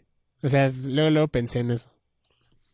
Sí, sí, sí, sí. Pero no, muy chida la batalla porque lo volvieron corporal, se, se tenían que mover junto con sus Beyblades. Lo que me encantó y que no me esperaba para nada de esa batalla es, ah, ahora Drancer va a girar para el otro lado. Fue así como de, oh, qué loco. Sí. Es que sacaban cada locura y es el, el mayor encanto que tiene Bakuten. Sí, es que Bakuten tiene su magia y creo que, o sea, ninguna otra lo ha... Han hecho referencias y así, pero no, no lo siento. Pero te digo, también es porque esos fueron mis años dorados de Beyblade. O sea, creo que fue la etapa más feliz de, para mí de la franquicia. Entonces me cuesta trabajo juzgarla junto con las demás. Y probablemente sí tengo G-Revolution en un pedestal. Probablemente. No, pues, buena. Te digo, la acabo de ver hace un mes y estaba súper picado. Sí, o sea, y por eso me dolió que lo quitaran de Netflix. Fue así como de, no. Sí, quién sabe por qué. Pues, es que pusieron, ya pusieron este Worst. Eso es bueno, pero no está en los 52 todavía. Bueno, ni siquiera tienen completas muchas series de otras, así que no, no puedes esperar mucho. Pero Y está en 5. tengo entendido que en el de Estados Unidos sí estaba completo todo lo de Meral, incluso Bay. Rayos.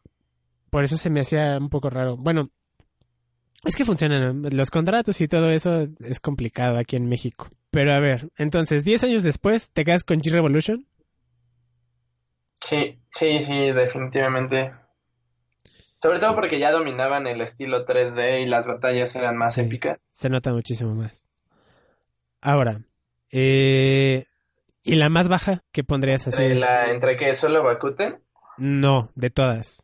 no, pues 0G. 0G, ¿verdad? es que, o sea, yo ni siquiera tenía contemplado ser G. Yo iba a decir Masters.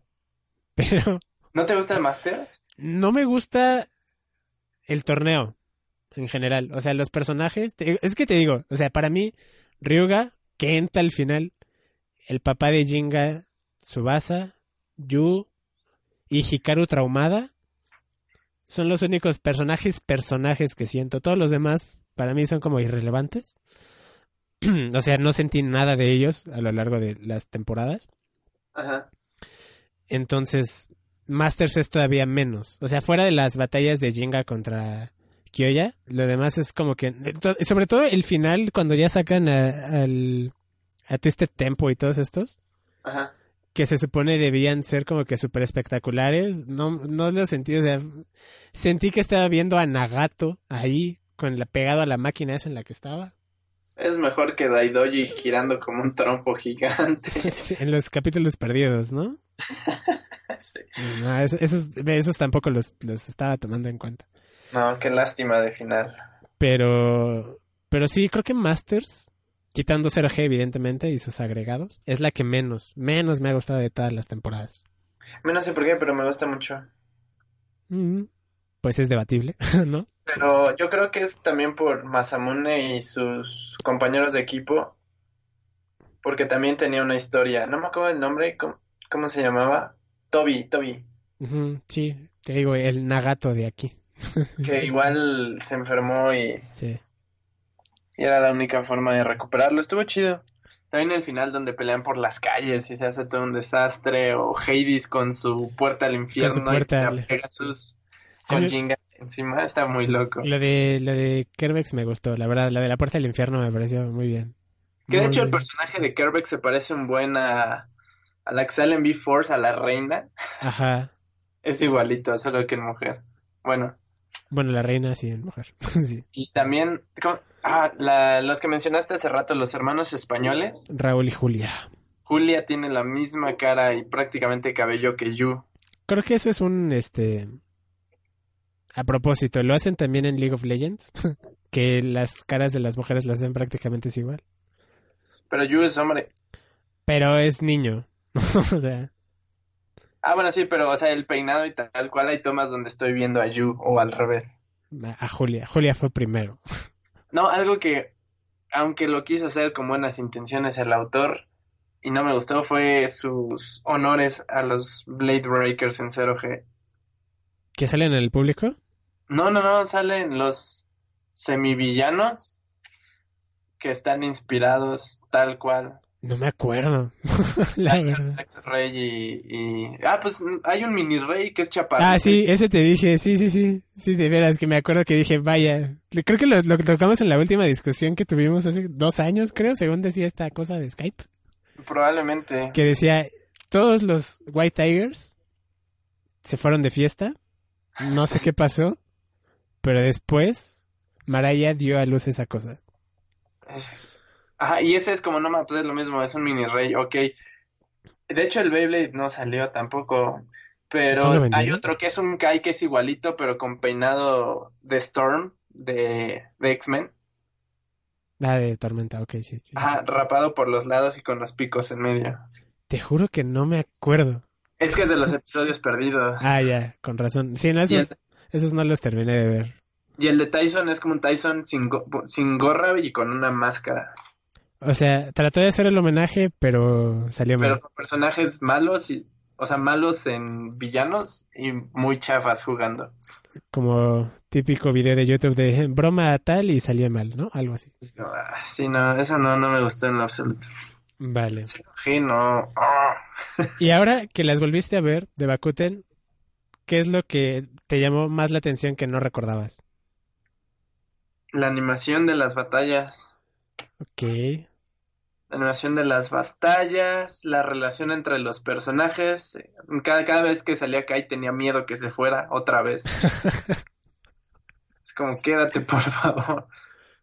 A mí me gustó. De hecho, yo no me acordaba al principio de B-Force que dice, ¿sabes qué? Ya no voy a batallar porque ya no hay nada interesante para mí en este mundo. Sí, no, no me acuerdo. Ya no me Que está acordaba de eso. Está fuerte porque su amigo de la escuela se murió. ¿Wyatt? Ajá. ¿Wyatt sí se muere? En la versión japonesa sí. ¡Wow! Con razón, ya no lo vimos a ver. Y dije, ay, Wyatt, habría estado No, padre verlo en un torneo más adelante o lo que sea. Y por eso estaba tan dolido Kai. ¡Qué fuerte! No lo sabía. Porque pues fue su culpa. Bueno, algo- técnicamente, indirectamente es su culpa de que como no lo entrenó, pues el otro cayó en manos de los cibernéticos y se murió. Sí, ¿no? Porque es que sí dicen algo de su corazón. Sí, me acuerdo que sí hay un diálogo al respecto. Ah, En la versión americana dicen que se queda en el hospital y se está recuperando, pero no en la japonesa se murió. ¡Wow! No, pero, o sea, me acuerdo que sí hay un diálogo específico que algo le pasaba en el corazón. Pues se volvió loco. No pudo controlar tanto poder. Eso no lo recordaba, tampoco que fueran tan, tan, tan, tan chillón Tyson. Ah, yo sí. De Tyson, cuando lo vi, te digo, de adolescente trastornado, fue así como, ¿de qué me estás hablando? Este fue el protagonista que respetaba cuando era niño. Pero te digo, lo que me daba gusto es que tenía que, o sea, Lo que superaba. si esta arrogancia lo metía en más problema. Ey. E- Eso no tengo problema. Y Hillary, te digo, a mí me gusta mucho su personaje, se me hace muy divertido cómo choca con Tyson. Es que yo tenía una amiga así en, por, en primaria, secundaria, y es como, ah, qué tiempos. Supongo. O sea, es como Hiro y, con mi hermano y yo, algo así. que, que Hiro también al final fue así como de... No sirves de mucho, mi amigo, pero bueno, tal bien. Sí. Oye, y antes de acabar, ¿qué tal DC? Que no está en la oriental y aquí sí. Pues es como Madoka. Tampoco los referees cotorrísimos que salen no están en la versión. Ah, ¿un poco? ¿En serio? No. Qué Todas fuerte. esas transiciones donde salía la AJ. pantalla con el personaje y sus estadísticas tampoco está en la versión japonesa. Wow, no, sí, esos me encantaban. AJ Thatcher o no sé qué y el otro. Me encantan, me encantan, me encantan esos narradores. O sea, Sí, son súper ocurrentes. Eh, eh, me gustaba bastante, le daban mucha chispa. le daban Y a muchísimo veces era mejor cerrar los ojos e imaginarte lo que narraba. Nunca lo hice, lo voy a hacer. Están muy, muy, muy chistosos, pero no, tampoco están. Entonces, Pero dice Por qué eso- tal. estaba en debate si veía la versión japonesa o, o en español, pero pues la nostalgia de las voces me... Apenas, apenas me di cuenta, y no sé si realmente sea verdad, y son imaginaciones mías, espero que me ayudes a, a solventarlo ahora. Ajá. Sabemos que la, señor, la voz del señor Dickinson es la de este Don Cangrejo. Sí. ¿La de Rey es Calamardo? sí, Sí, ¿verdad? sí. Apenas ayer me di cuenta, pero no sabía. Sí, sí. No, ahí tienes a todo Bob Esponja y Dora la Exploradora. Y hasta el mismo narrador de Danny Phantom. Bueno, Danny Phantom le hace voz a cada personaje de relleno que salía. Sí, bueno, o sea, yo apenas me di cuenta que este Lalo Garza hace todas las voces de relleno de Pokémon. Es así como, Chale caro contra... pues no sé, no sé qué tanto cobre Lalo Garza, la verdad. Bueno, en ese entonces supongo que menos que ahora. Pokémon me... Ya me dolió mucho cuando le cambiaron la voz, pero... Fíjate que cuando le cambiaron la voz a Ash, eh, la empecé a ver en japonés. Sí, sí, sí te creo. ¿Y viste la película de Pokémon Yo te elijo? Sí, la vi apenas que habla Pikachu, es muy extraño. La tuve que ver en inglés, eso no la pude ver en japonés. Supongo que en japonés habría sonado mejor. Yo la vi en el cine y estaba en español y cuando habló Pikachu todos nos perturbamos demasiado. Es que, o sea, no me gusta mucho lo que están haciendo con estas nuevas películas. Entiendo que es para generar un nuevo público, que es lo que hizo Beyblade.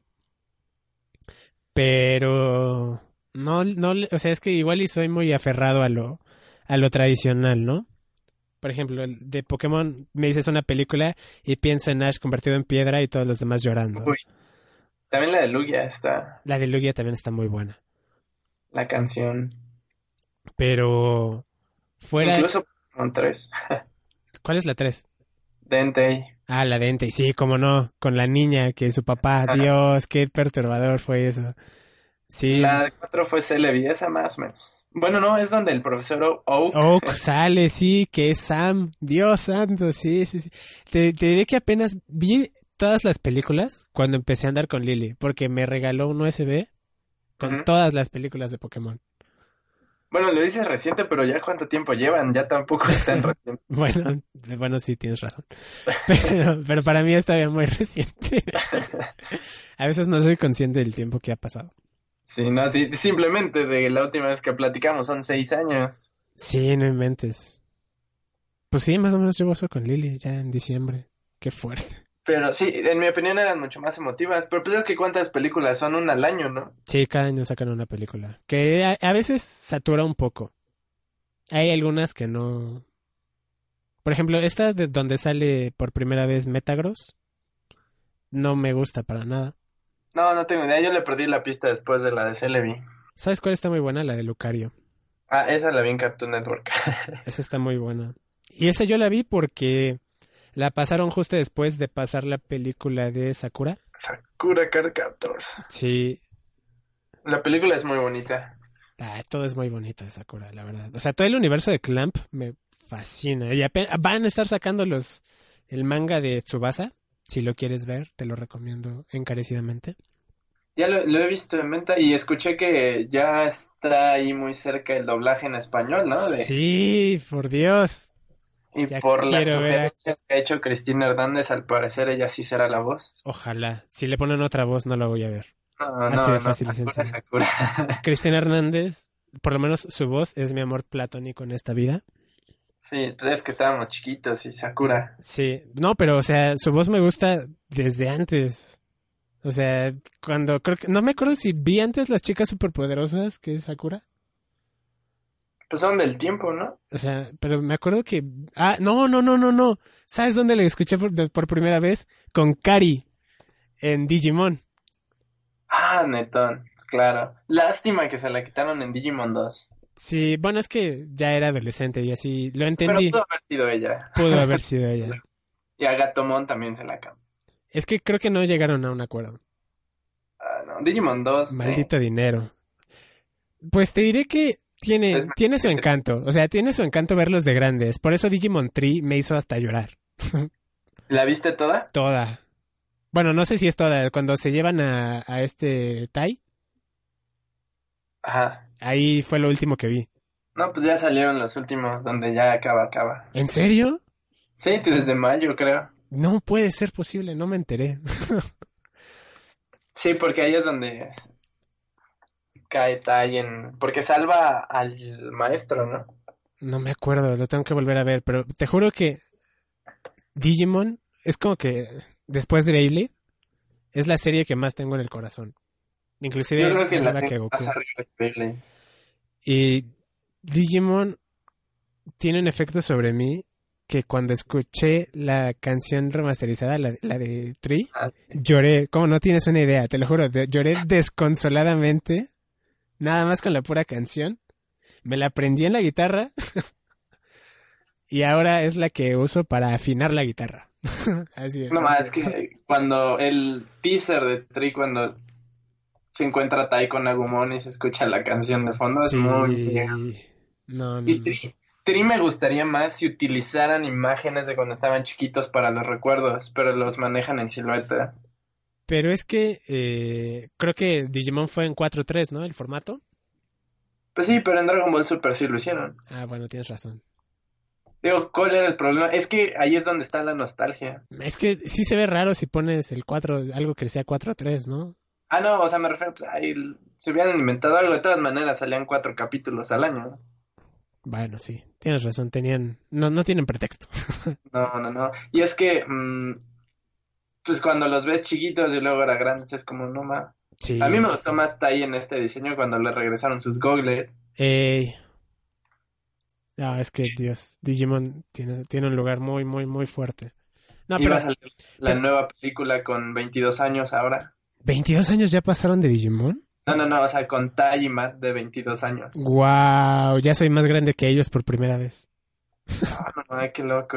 No, desde Tri ya eras más grande. Ah, sí, bueno, sí. Bueno, es que yo me quedé con la idea de cuando los vi yo tenía como 6 años Ah, ya, y sí. cuando salió la 2 yo tenía como 8, no sé.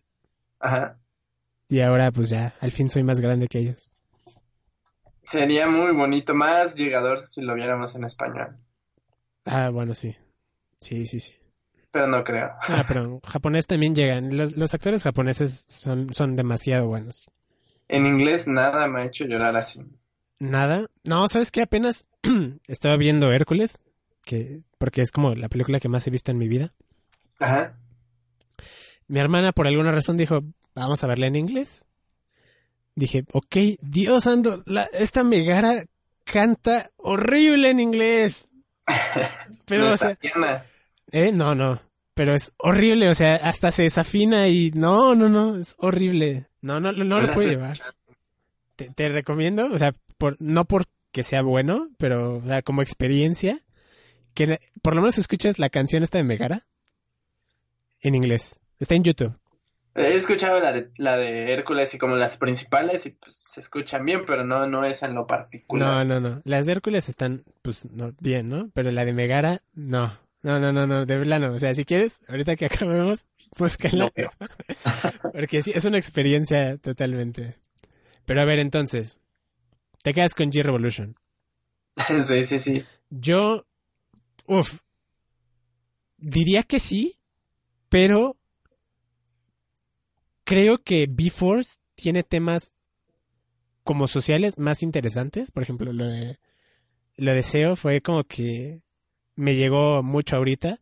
Sobre todo de, no sé si te habrás enterado de un juego que sacaron hace relativamente poco que se llama, Sao. no, este, bueno sí también, pero no, este, ¿cómo se llama? Ah, ya se me fue. Ready Player One.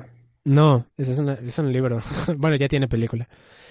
Eh, ah, es de David Cage. Lo es para Play 4. The Last of Us. No, no, no, no. Bueno, no me acuerdo, no me acuerdo cómo se llama, ¿vale? Pero si buscas David Cage, supongo que te va a salir. David Cage es el mismo que hizo Heavy Rain y no sé qué otros. No, tampoco. Pero bueno, ¿qué tiene? Trata un futuro en ah, Detroit Become Us o algo así. Algo de Detroit. Se supone que Ajá. es el futuro. Hay robots en Estados Unidos que hacen todo y los seres humanos ya casi no tienen trabajo. Y este igual trata el tema, o sea, es, es demasiado obvio en algunos, por ejemplo, el, uno de los protagonistas es de estos juegos que tienen como chorrocientas historias que se juntan en un punto. Ajá. Y una historia es de un personaje que se llama Marcus, que podía ser... Ah, ya vamos a tener que terminar porque ya van a llegar y van a hacer mucho ruido. Es como un... mm, eh, como Martin Luther King, pero de los robots. Es así como de, no, tenemos derechos, tenemos conciencia. Y bla, bla, bla, bla, bla, bla. Y me recordó mucho esto. Y ahora que te enteras que Wyatt se murió.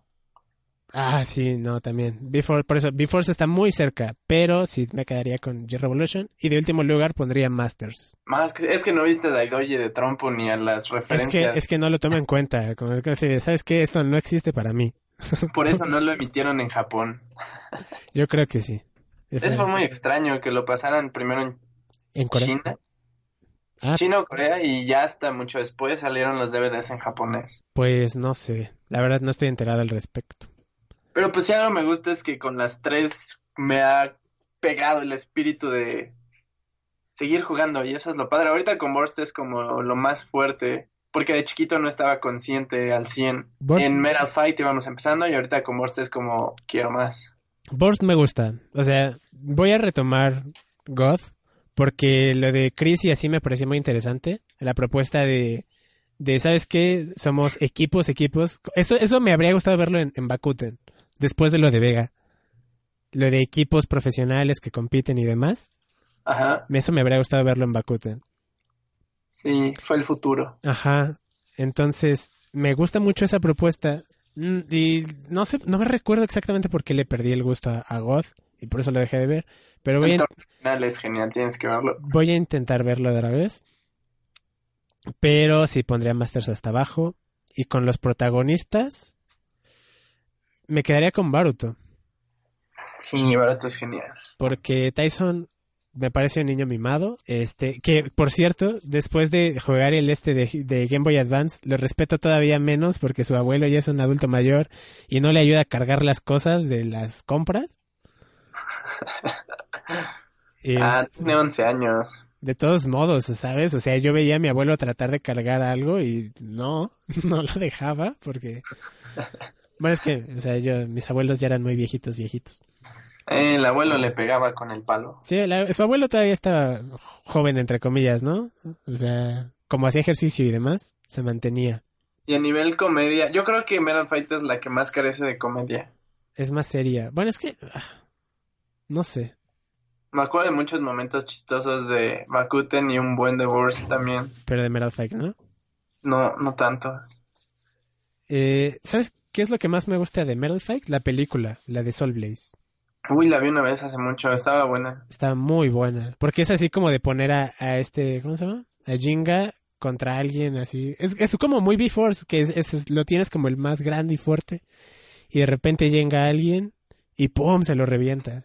Oh, no me acuerdo bien de la película. Pero, o sea, yo me acuerdo que se lo revienta muy fuerte. Era muy extraño porque eran como que dos estadios que cada uno llevaba un torneo y luego al final se volteaban y se enfrentaban los dos.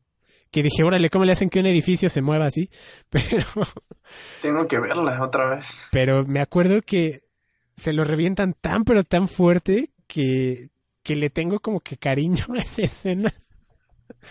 Como, sí, por favor, al fin, gracias. Porque Ryoga también le gana y así, pero tampoco es tan impactante como esa derrota de Jenga.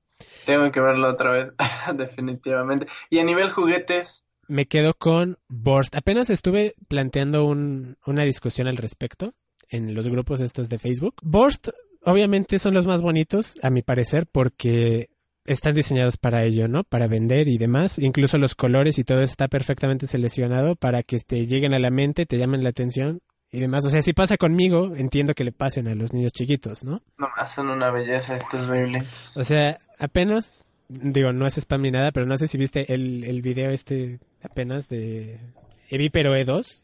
Ajá. Es el be- más bello que he visto en muchísimo tiempo. No mames, se me hace bien feo. ¿Este Bey, en serio, el del dragón? No, sí, se muy feo. Bueno, a mí me parece un Bey muy bonito. Pero, por ejemplo, eh, apenas sacaron un Phoenix, Revive Phoenix, algo así, Sí, que me parece bellísimo, pero bellísimo. Y de, de las ediciones especiales me gustan más las de Metal Fight, porque los Pegasus, los, los Black Sun, me parecen Ah. bellísimos y, y gracias al cielo tengo dos. sí, son muy locos. y, y, pero con innovaciones tecnológicas y así me quedo con Meral. Me parece muy genial lo que hicieron con el 4D System. Y 0G, pues también estuvo bien, pero me parece que fue un paso para atrás. Sí, completamente. Es que lo desequilibró demasiado. Y con los show sets, lo han logrado equilibrar bien. Sí, están, o sea, no, no es como un, como un, este, Synchron System contra un Bakute, ¿no? No es, no es, no es así. O sea, si lo sacas del empaque, a los Chosets queda del peso de los God. Un poquito más alto, pero combatible. ¿Cuánto Pero con los, con los menos. 0G, cuando venían por default, quedaban debajo. Y cuando les ponías el Chrome, se iban al doble. Sí, bueno, sí, tienes razón. Pero, en, como en cuánto ronda un, un God? Así. Eh, por ejemplo, God Valkyrie solito pesa 11 gramos y Winning pesa 20, pero con el Strike God pesa 13. Y el más pesado de God es Excalibur y Requiem, que pesan 16. Que Requiem, por cierto, eh, obvia- obviamente en México no va a ser así, espero.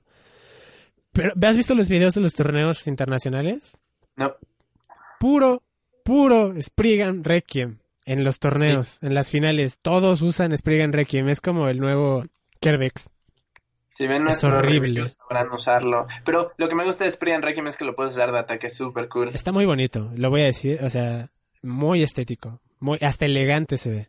Sí, no ma, cañón. Al principio lo dudaba, pero ya que lo tienes en las manos, no ma. Pero lo que no me gusta es eso de que esté tan roto que sea como que si usas otro pierdes, ¿sabes? Excepto Garuda, pero Garuda está baneado. Es que sí puedes ganarle, pero al menos en, los, en el estadio que nosotros tenemos, como no tengo experiencia en los de Hasbro, no sé qué tan diferente sea. Sí, bueno, los de Hasbro, para empezar, no tienen salidas, ¿no? Y, y las trampas no están tan grandes, porque Spriggan entiendo que es grande en comparación a otros. Más o menos, no, no tanto, es, es promedio. El más grande es Nightmare y. Es que, es que he visto, sí, Garuda, sí. El que he visto, que es que he visto en los videos de donde batallan estadios Hasbro que no entran en las trampitas de los estadios Hasbro. Mm, ah, es que no sé qué tamaño sean. Están muy chiquitas Están muy chiquitas. O sea, es que creo que estaban más diseñadas para los, los single layer, Ah, que son súper chiquitos. Y ya con estos, pues ya les queda chicos. Porque el Valkyrie, el primero, sí entra bien. Pero en los nuevos Sí, ya no. sí. Pero. Y fíjate que yo le gano muy fácil a Requiem con God. bueno, cuando están girando en sentido opuesto, al menos. Mm, en los torneos que se han visto, todos usan Requiem, todos. Y si ves a alguien que usa diferente, pierde, así como automático. Y eso no me gusta. Pero el Bay es muy bonito. O sea, además es de show. así que, bueno. Sí, no está tan imposible, pero sí necesitas saberle jugar. De Bakuten, algunos, o sea, no todos eran muy bonitos, la verdad. O sea, como Eran que eran diseños parecidos. Eran diseños demasiado parecidos. Sobre todo en la primera temporada. Los Hard Metal creo que eran los más distintivos. No, los G-Revolution también. Los J sí, hasta, es que los B-Force todavía, hasta los B2 ya se hicieron diferentes. No, ma, ¿tú no recuerdas la satisfacción de escuchar el Engine Gear activarse? Sí, eso, bueno, sí, o sea, se escuchaba bonito, pero a mí nunca me benefició. Yo ni me acuerdo si funcionaba con el mío. Como el mío ya no es útil. Yo tengo tres, tres de G-Revolution. Tengo a Galaxy Turbo, del Dragón, a Gigars, y hace cinco años más o menos, un primo me regaló a Drancer G, de Sonokong. Eh, y sí cambia mucho de el G al GT. Sí, me imagino. Eh, pero en los primeros, como la punta estaba... Es que la punta del Takara es diferente a la de Hasbro. La de Hasbro no es puntiaguda, o sea, no es como un tubito. Es más como un... ah, ¿Cómo se llamaba la punta esta? ¿Como White Sharp?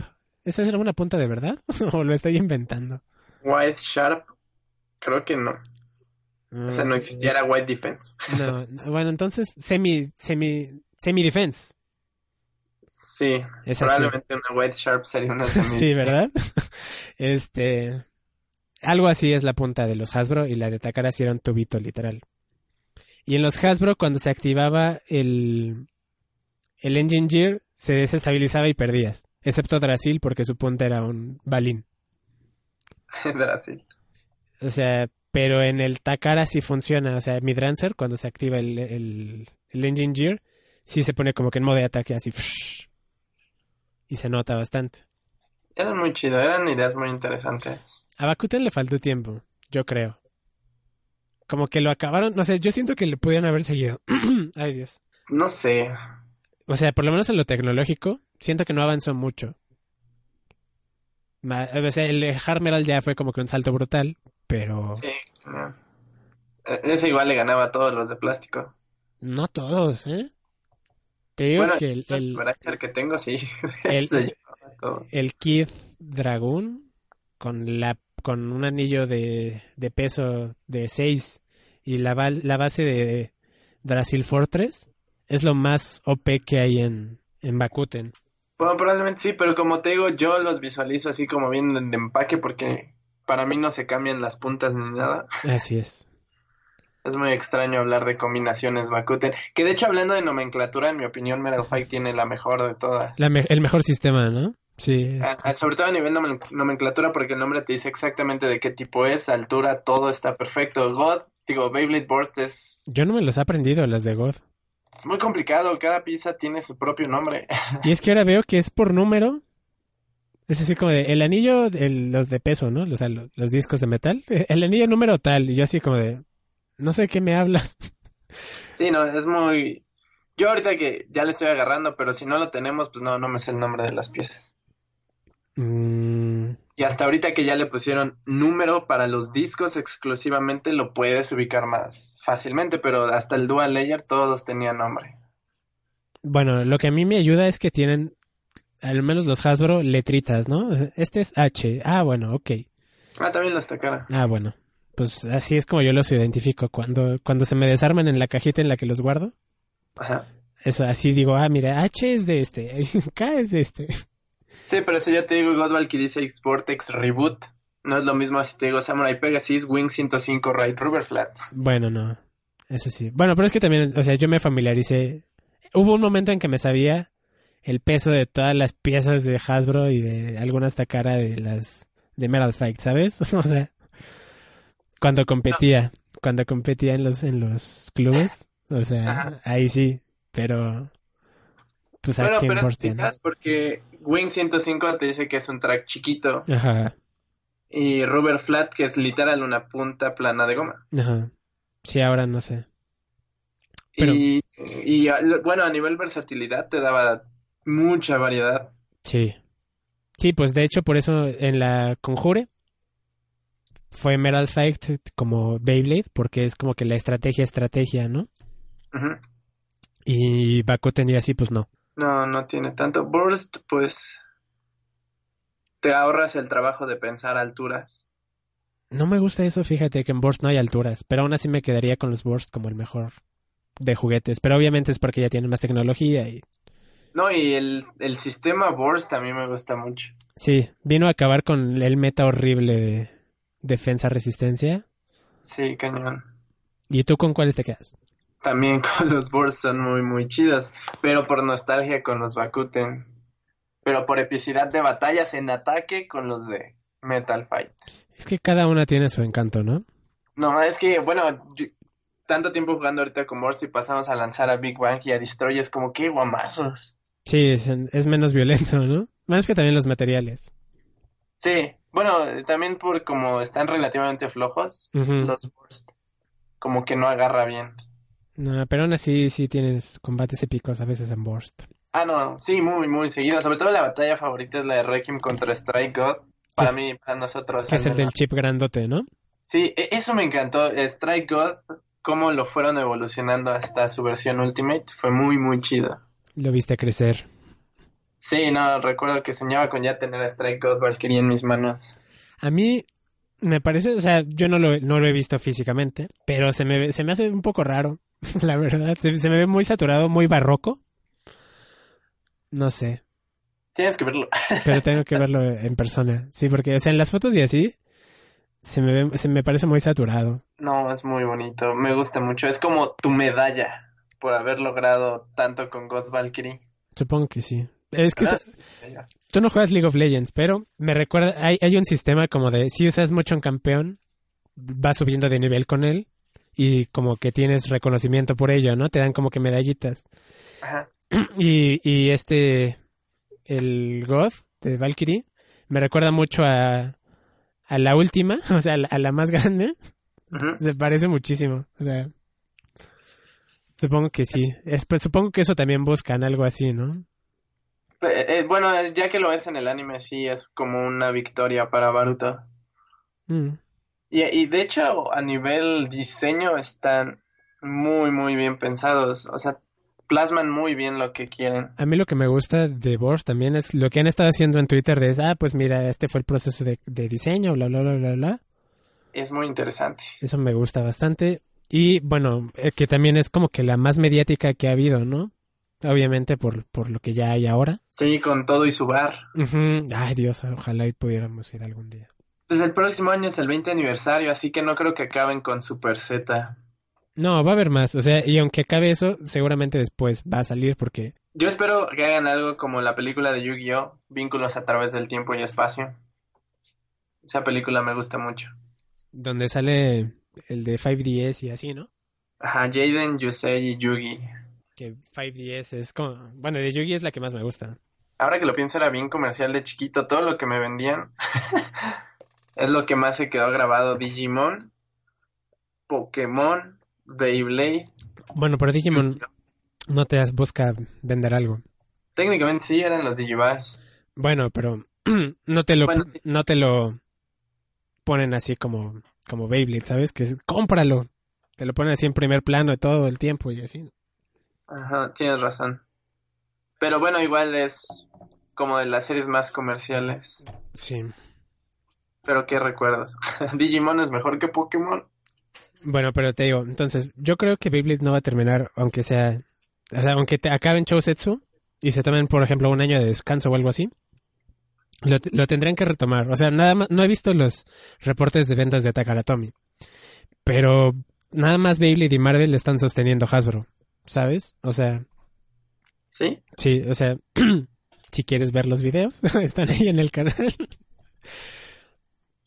Beyblade y Marvel son las marcas de asociadas más vendidas de Hasbro.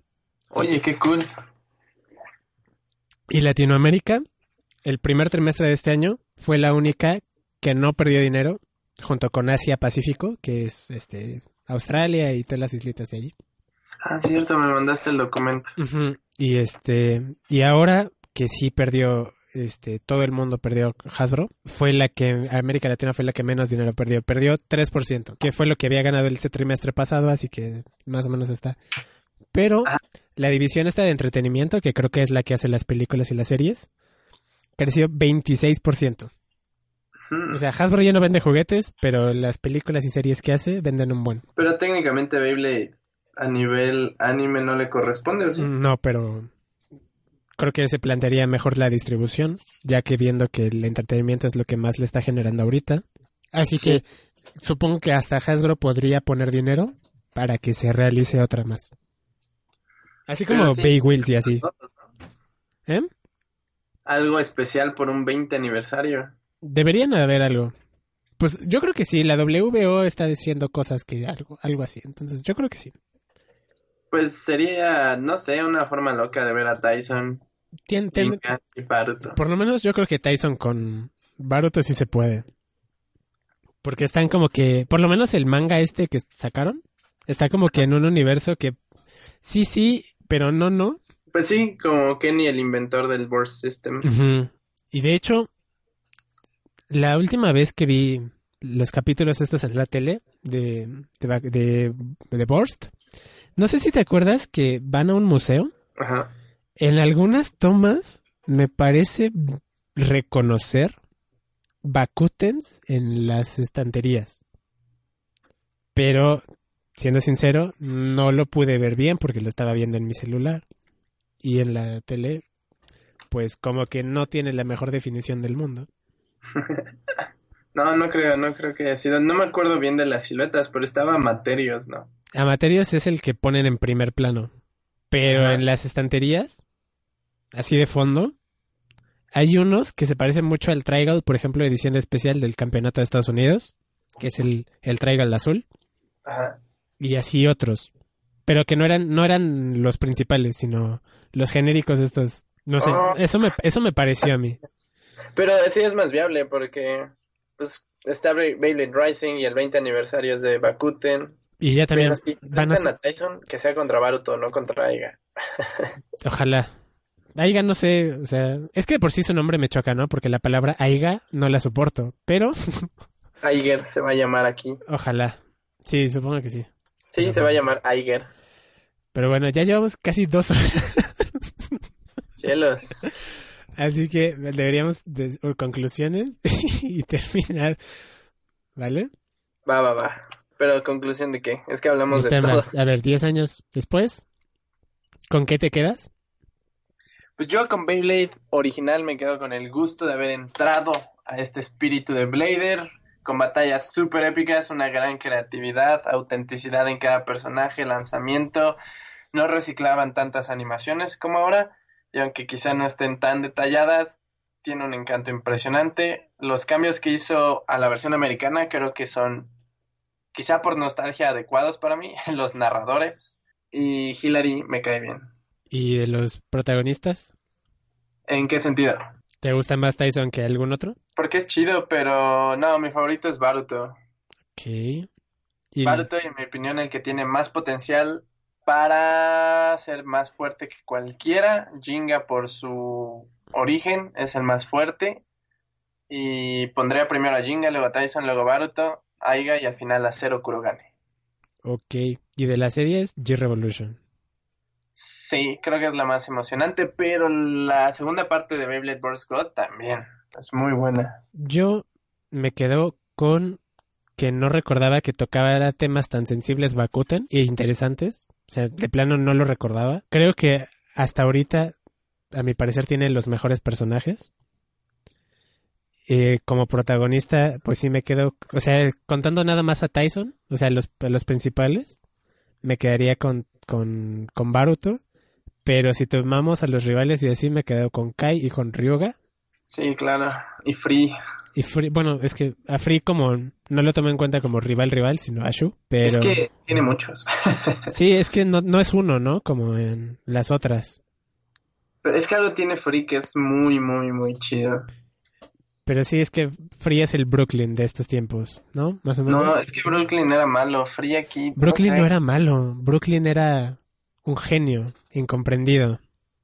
Bueno, pero al final actuó como de, de villano, ¿no? No, es que, o sea, nunca había perdido, pierde y entonces descubre que su- el mundo no es lo que él creía y entonces su realidad se descompone. Es es como es, es como un tema aparte, podríamos hablar otra hora de él si quieres, pero ya no tenemos tiempo. No, o sea, Brooklyn es interesante como personaje, pero digo, al final fue el oponente a vencer. Fue como el final boss, ¿no? Ajá, y Free no, Free actúa por su propia cuenta, pero también es que necesitas ver la segunda parte de, de esa temporada. Ok, ok, la veré, la veré. Y de series, me quedo con G-Revolution, pero B-Force está muy ahí, ahí, ahora que la empecé a ver otra vez. Sobre todo por lo, lo de, lo de SEO, es como que no, Sí. no, no lo recordaba así, básicamente. Qué temas tan fuertes. Sí, y pues bueno, gracias Osva por haber estado en Bell Sunday número 3. Después de cinco años o seis, ya casi. Pues sí, se te hace corto dos horas. Sí, ya. Voy a, voy a tener que adelantar lo, de- lo del tiempo. Pero lo va a valer. Sí, muchas gracias por la invitación y siempre hay mucho, mucho de qué hablar. Así es. Y cuando Sobre quieras, todo que vivimos las tres temporadas. lo, lo vimos crecer. Pocas personas pueden decir eso, la verdad. Sí, hay muchos chiquitos que ni siquiera habían nacido cuando estaba la primera temporada de Metal Fight. No lo había pensado así, pero tienes razón. Tiene 10 años que salió. Sí, no lo había pensado. O sea, creo que creo que John el Rey del Norte no había nacido. Probablemente no, si tiene menos de 10 años, ¿no? Wow. Tiene que ir a defender su título Y que o ya, conseguirlo oficialmente en el torneo nacional. ojalá y vaya y ojalá y gane. La verdad. John el Rey del Norte, tienes que ir, por favor, Sí, que se lleve un Fafnir de Hasbro y ya. para acabarla, ¿no? Pues ganó con él, ¿no? Sí, ha estado ganando con él. Eh, que de hecho lo ganó en otro Lo ganó él el primero, sí, en el DX, creo. Sí, no, no fue en el DX. En el DX dimos un Valkyrie. No, Ah. ni siquiera había salido. Fafnir. Entonces el No me acuerdo, pero sí lo ganó. Lo, fue el primero que ganó. También ganó Longinus, vaya. Y ahora ganó un Winning Valkyrie. ese niño es el futuro. Háganme caso. Técnicamente el presente. No, pero o sea, si le sigue, es el va a ser el Rodrigo de más adelante. pues esta es su oportunidad de oro porque es literal el campeonato nacional. Y si por alguna razón no puedes, John el Rey del Norte, hacemos cooperacha para que puedas conseguir tu pasaporte. Pero, prométeme que vas a ir a participar, por favor. ¿Qué, ¿Cómo lo manejarán? ¿Serán solo los...? O sea, no creo que niños de París puedan entrar a jugar, ¿o sí? No, solo van a ir los que calificaron en los torneos nacionales. No, lo de, lo de Francia fue el primero que hubo, la primera eliminatoria. Ajá. Ajá. Sí, no. No, más cómo me encantaría ir a eso. Ojalá. No, no sé, o sea, ni siquiera sé que es una Kid Expo, pero espero que sí sea importante. Pero bueno. Debe serlo. Pues no sé, la verdad. Digo, para que lo hayan hecho en Francia. Bueno, la vez pasada lo hicieron en Canadá. No es que Canadá tenga cosas muy impresionantes, la verdad. Pero bueno. Oye, y aparte se pueden llevar un iPhone también. A ver, sí, chicos, los premios. El primero es el viaje para ustedes y uno de sus papás o tutor. El Oh, segundo es un iPhone 8 de 64 gigas y el tercero es el iPad. Creo que es la nueva, además, que para mí es mejor que el iPhone, pero bueno. Y, y es que aparte de 64 gigas. Y bueno, no sé, no sé quién habrá sido, ¿verdad? El patrocinador de este torneo, pero bueno. Porque no lo dan en todos, ¿así? No, no, O sea, o esta sea, fue yo cosa de México. esta cosa fue cosa de México. O sea, este fue, se lo puso Apple y ya. La vez pasada fue Nintendo. En el, en el de Metal Fake de México fue Nintendo. ¿A poco? Sí, dieron una Wii, Wii U, una eh, 3DS y no sé qué más. Un Switch habría sido también un buen... Bueno, no creo, bueno, esta vez no fue Nintendo, o sea, es obvio que es Apple, o sea, Pero cañón, no más. Yo quisiera participar. pues podemos jugar si hacen la zona libre. En Estados Unidos hubo zona libre, espero que aquí también haya zona libre. Pero Ya, pues, Nos vamos a reventar. a ver, a ver, nada, a ver si vamos a ir. Nos vamos a reventar ahí. ¿Va a ser los dos días? La verdad sí, sí me gustaría. Y es que de hecho no sé cómo vayan a manejar el primer, segundo y tercer lugar porque tienes que ir los dos días para poder ganar. Sí, el 28 son las eliminatorias y el 29 las finales. No sé cuántos torneos vayan a hacer, pero, o sea, creo que entienden que hay chorrocientos Bladers aquí y que van a ir más que en Estados Unidos. Quiero pensar eso. Es muy probable. ¿eh? En Estados Unidos estuvo súper vacío. O sea, en ninguno de los estos que patrocinó Hasbro para ir a grabar el torneo se ven muchas personas.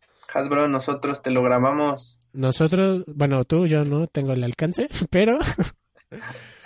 Pero por lo menos, o sea, garantizamos que puede ir más gente que en los otros torneos que hayas hecho. Sí, sin duda. O sea, o sea, en el último torneo hubo 300 personas. Se supone que Hasbro los limita a 320. Y al menos eran 150 de ese rango de edad. Sí, no, y o sea... Y, o sea, era un torneo amateur, no era como para ganarte algo, ¿sabes? Así, Un viaje. un viaje a Francia o... Santo cielo, va a estar muy cool. Esperemos que vaya muchísima gente, muchísima. Tiene, tiene que ser, tiene que ser. Seguiremos difundiéndolo. Y pues cuando quieras hacer otro torneo, nomás nos dices y ya. Y yo- tenía pensado hacerlo en septiembre, pero bueno, quizás sí podamos hacer uno de entrenamiento para los chicos. Igual y sí. Ahí tú me dices y ya, vemos. Porque ya ahora sí van a ser las dos horas y se me va a acabar el tiempo para SoundCloud. Así que, Bladers, espero que les haya gustado mucho este programa especial. Cuídense mucho. Siempre, siempre sean y felices con frutas y verduras. Y Osvaldo, ¿qué quieras decir al final? Cuídense mucho, Beybladers. No duden en seguir checando aquí a Alex, que parece ser que tiene mucho compromiso y empezará a seguir subiendo mucho más Beyblade para tener mucho, mucho más representante este espíritu Beyblade. Ya tenemos en Venezuela, en Argentina, en Chile también. Creo que en Colombia también hay. Alex, En- Chico es grande, necesitamos más. así es. En- además, en Colombia están los de la LBBA. Ah, cierto, claro. Así que Alex, por favor, tienes muchas opiniones que compartir. Sigue con esto. Y bueno, ya saben, en los chicos de YouTube, dejen su like, comentario y todo eso para participar. Espero que ya haya hecho el video, el primero por lo menos, en los comentarios destacados de la semana. Nos pueden escuchar también en SoundCloud, en iVoox y ahora, gracias al Zeus, en iTunes. Y esperemos que pronto en Spotify. Así que, Bladers, cuídense mucho y déjense llevar con LBL.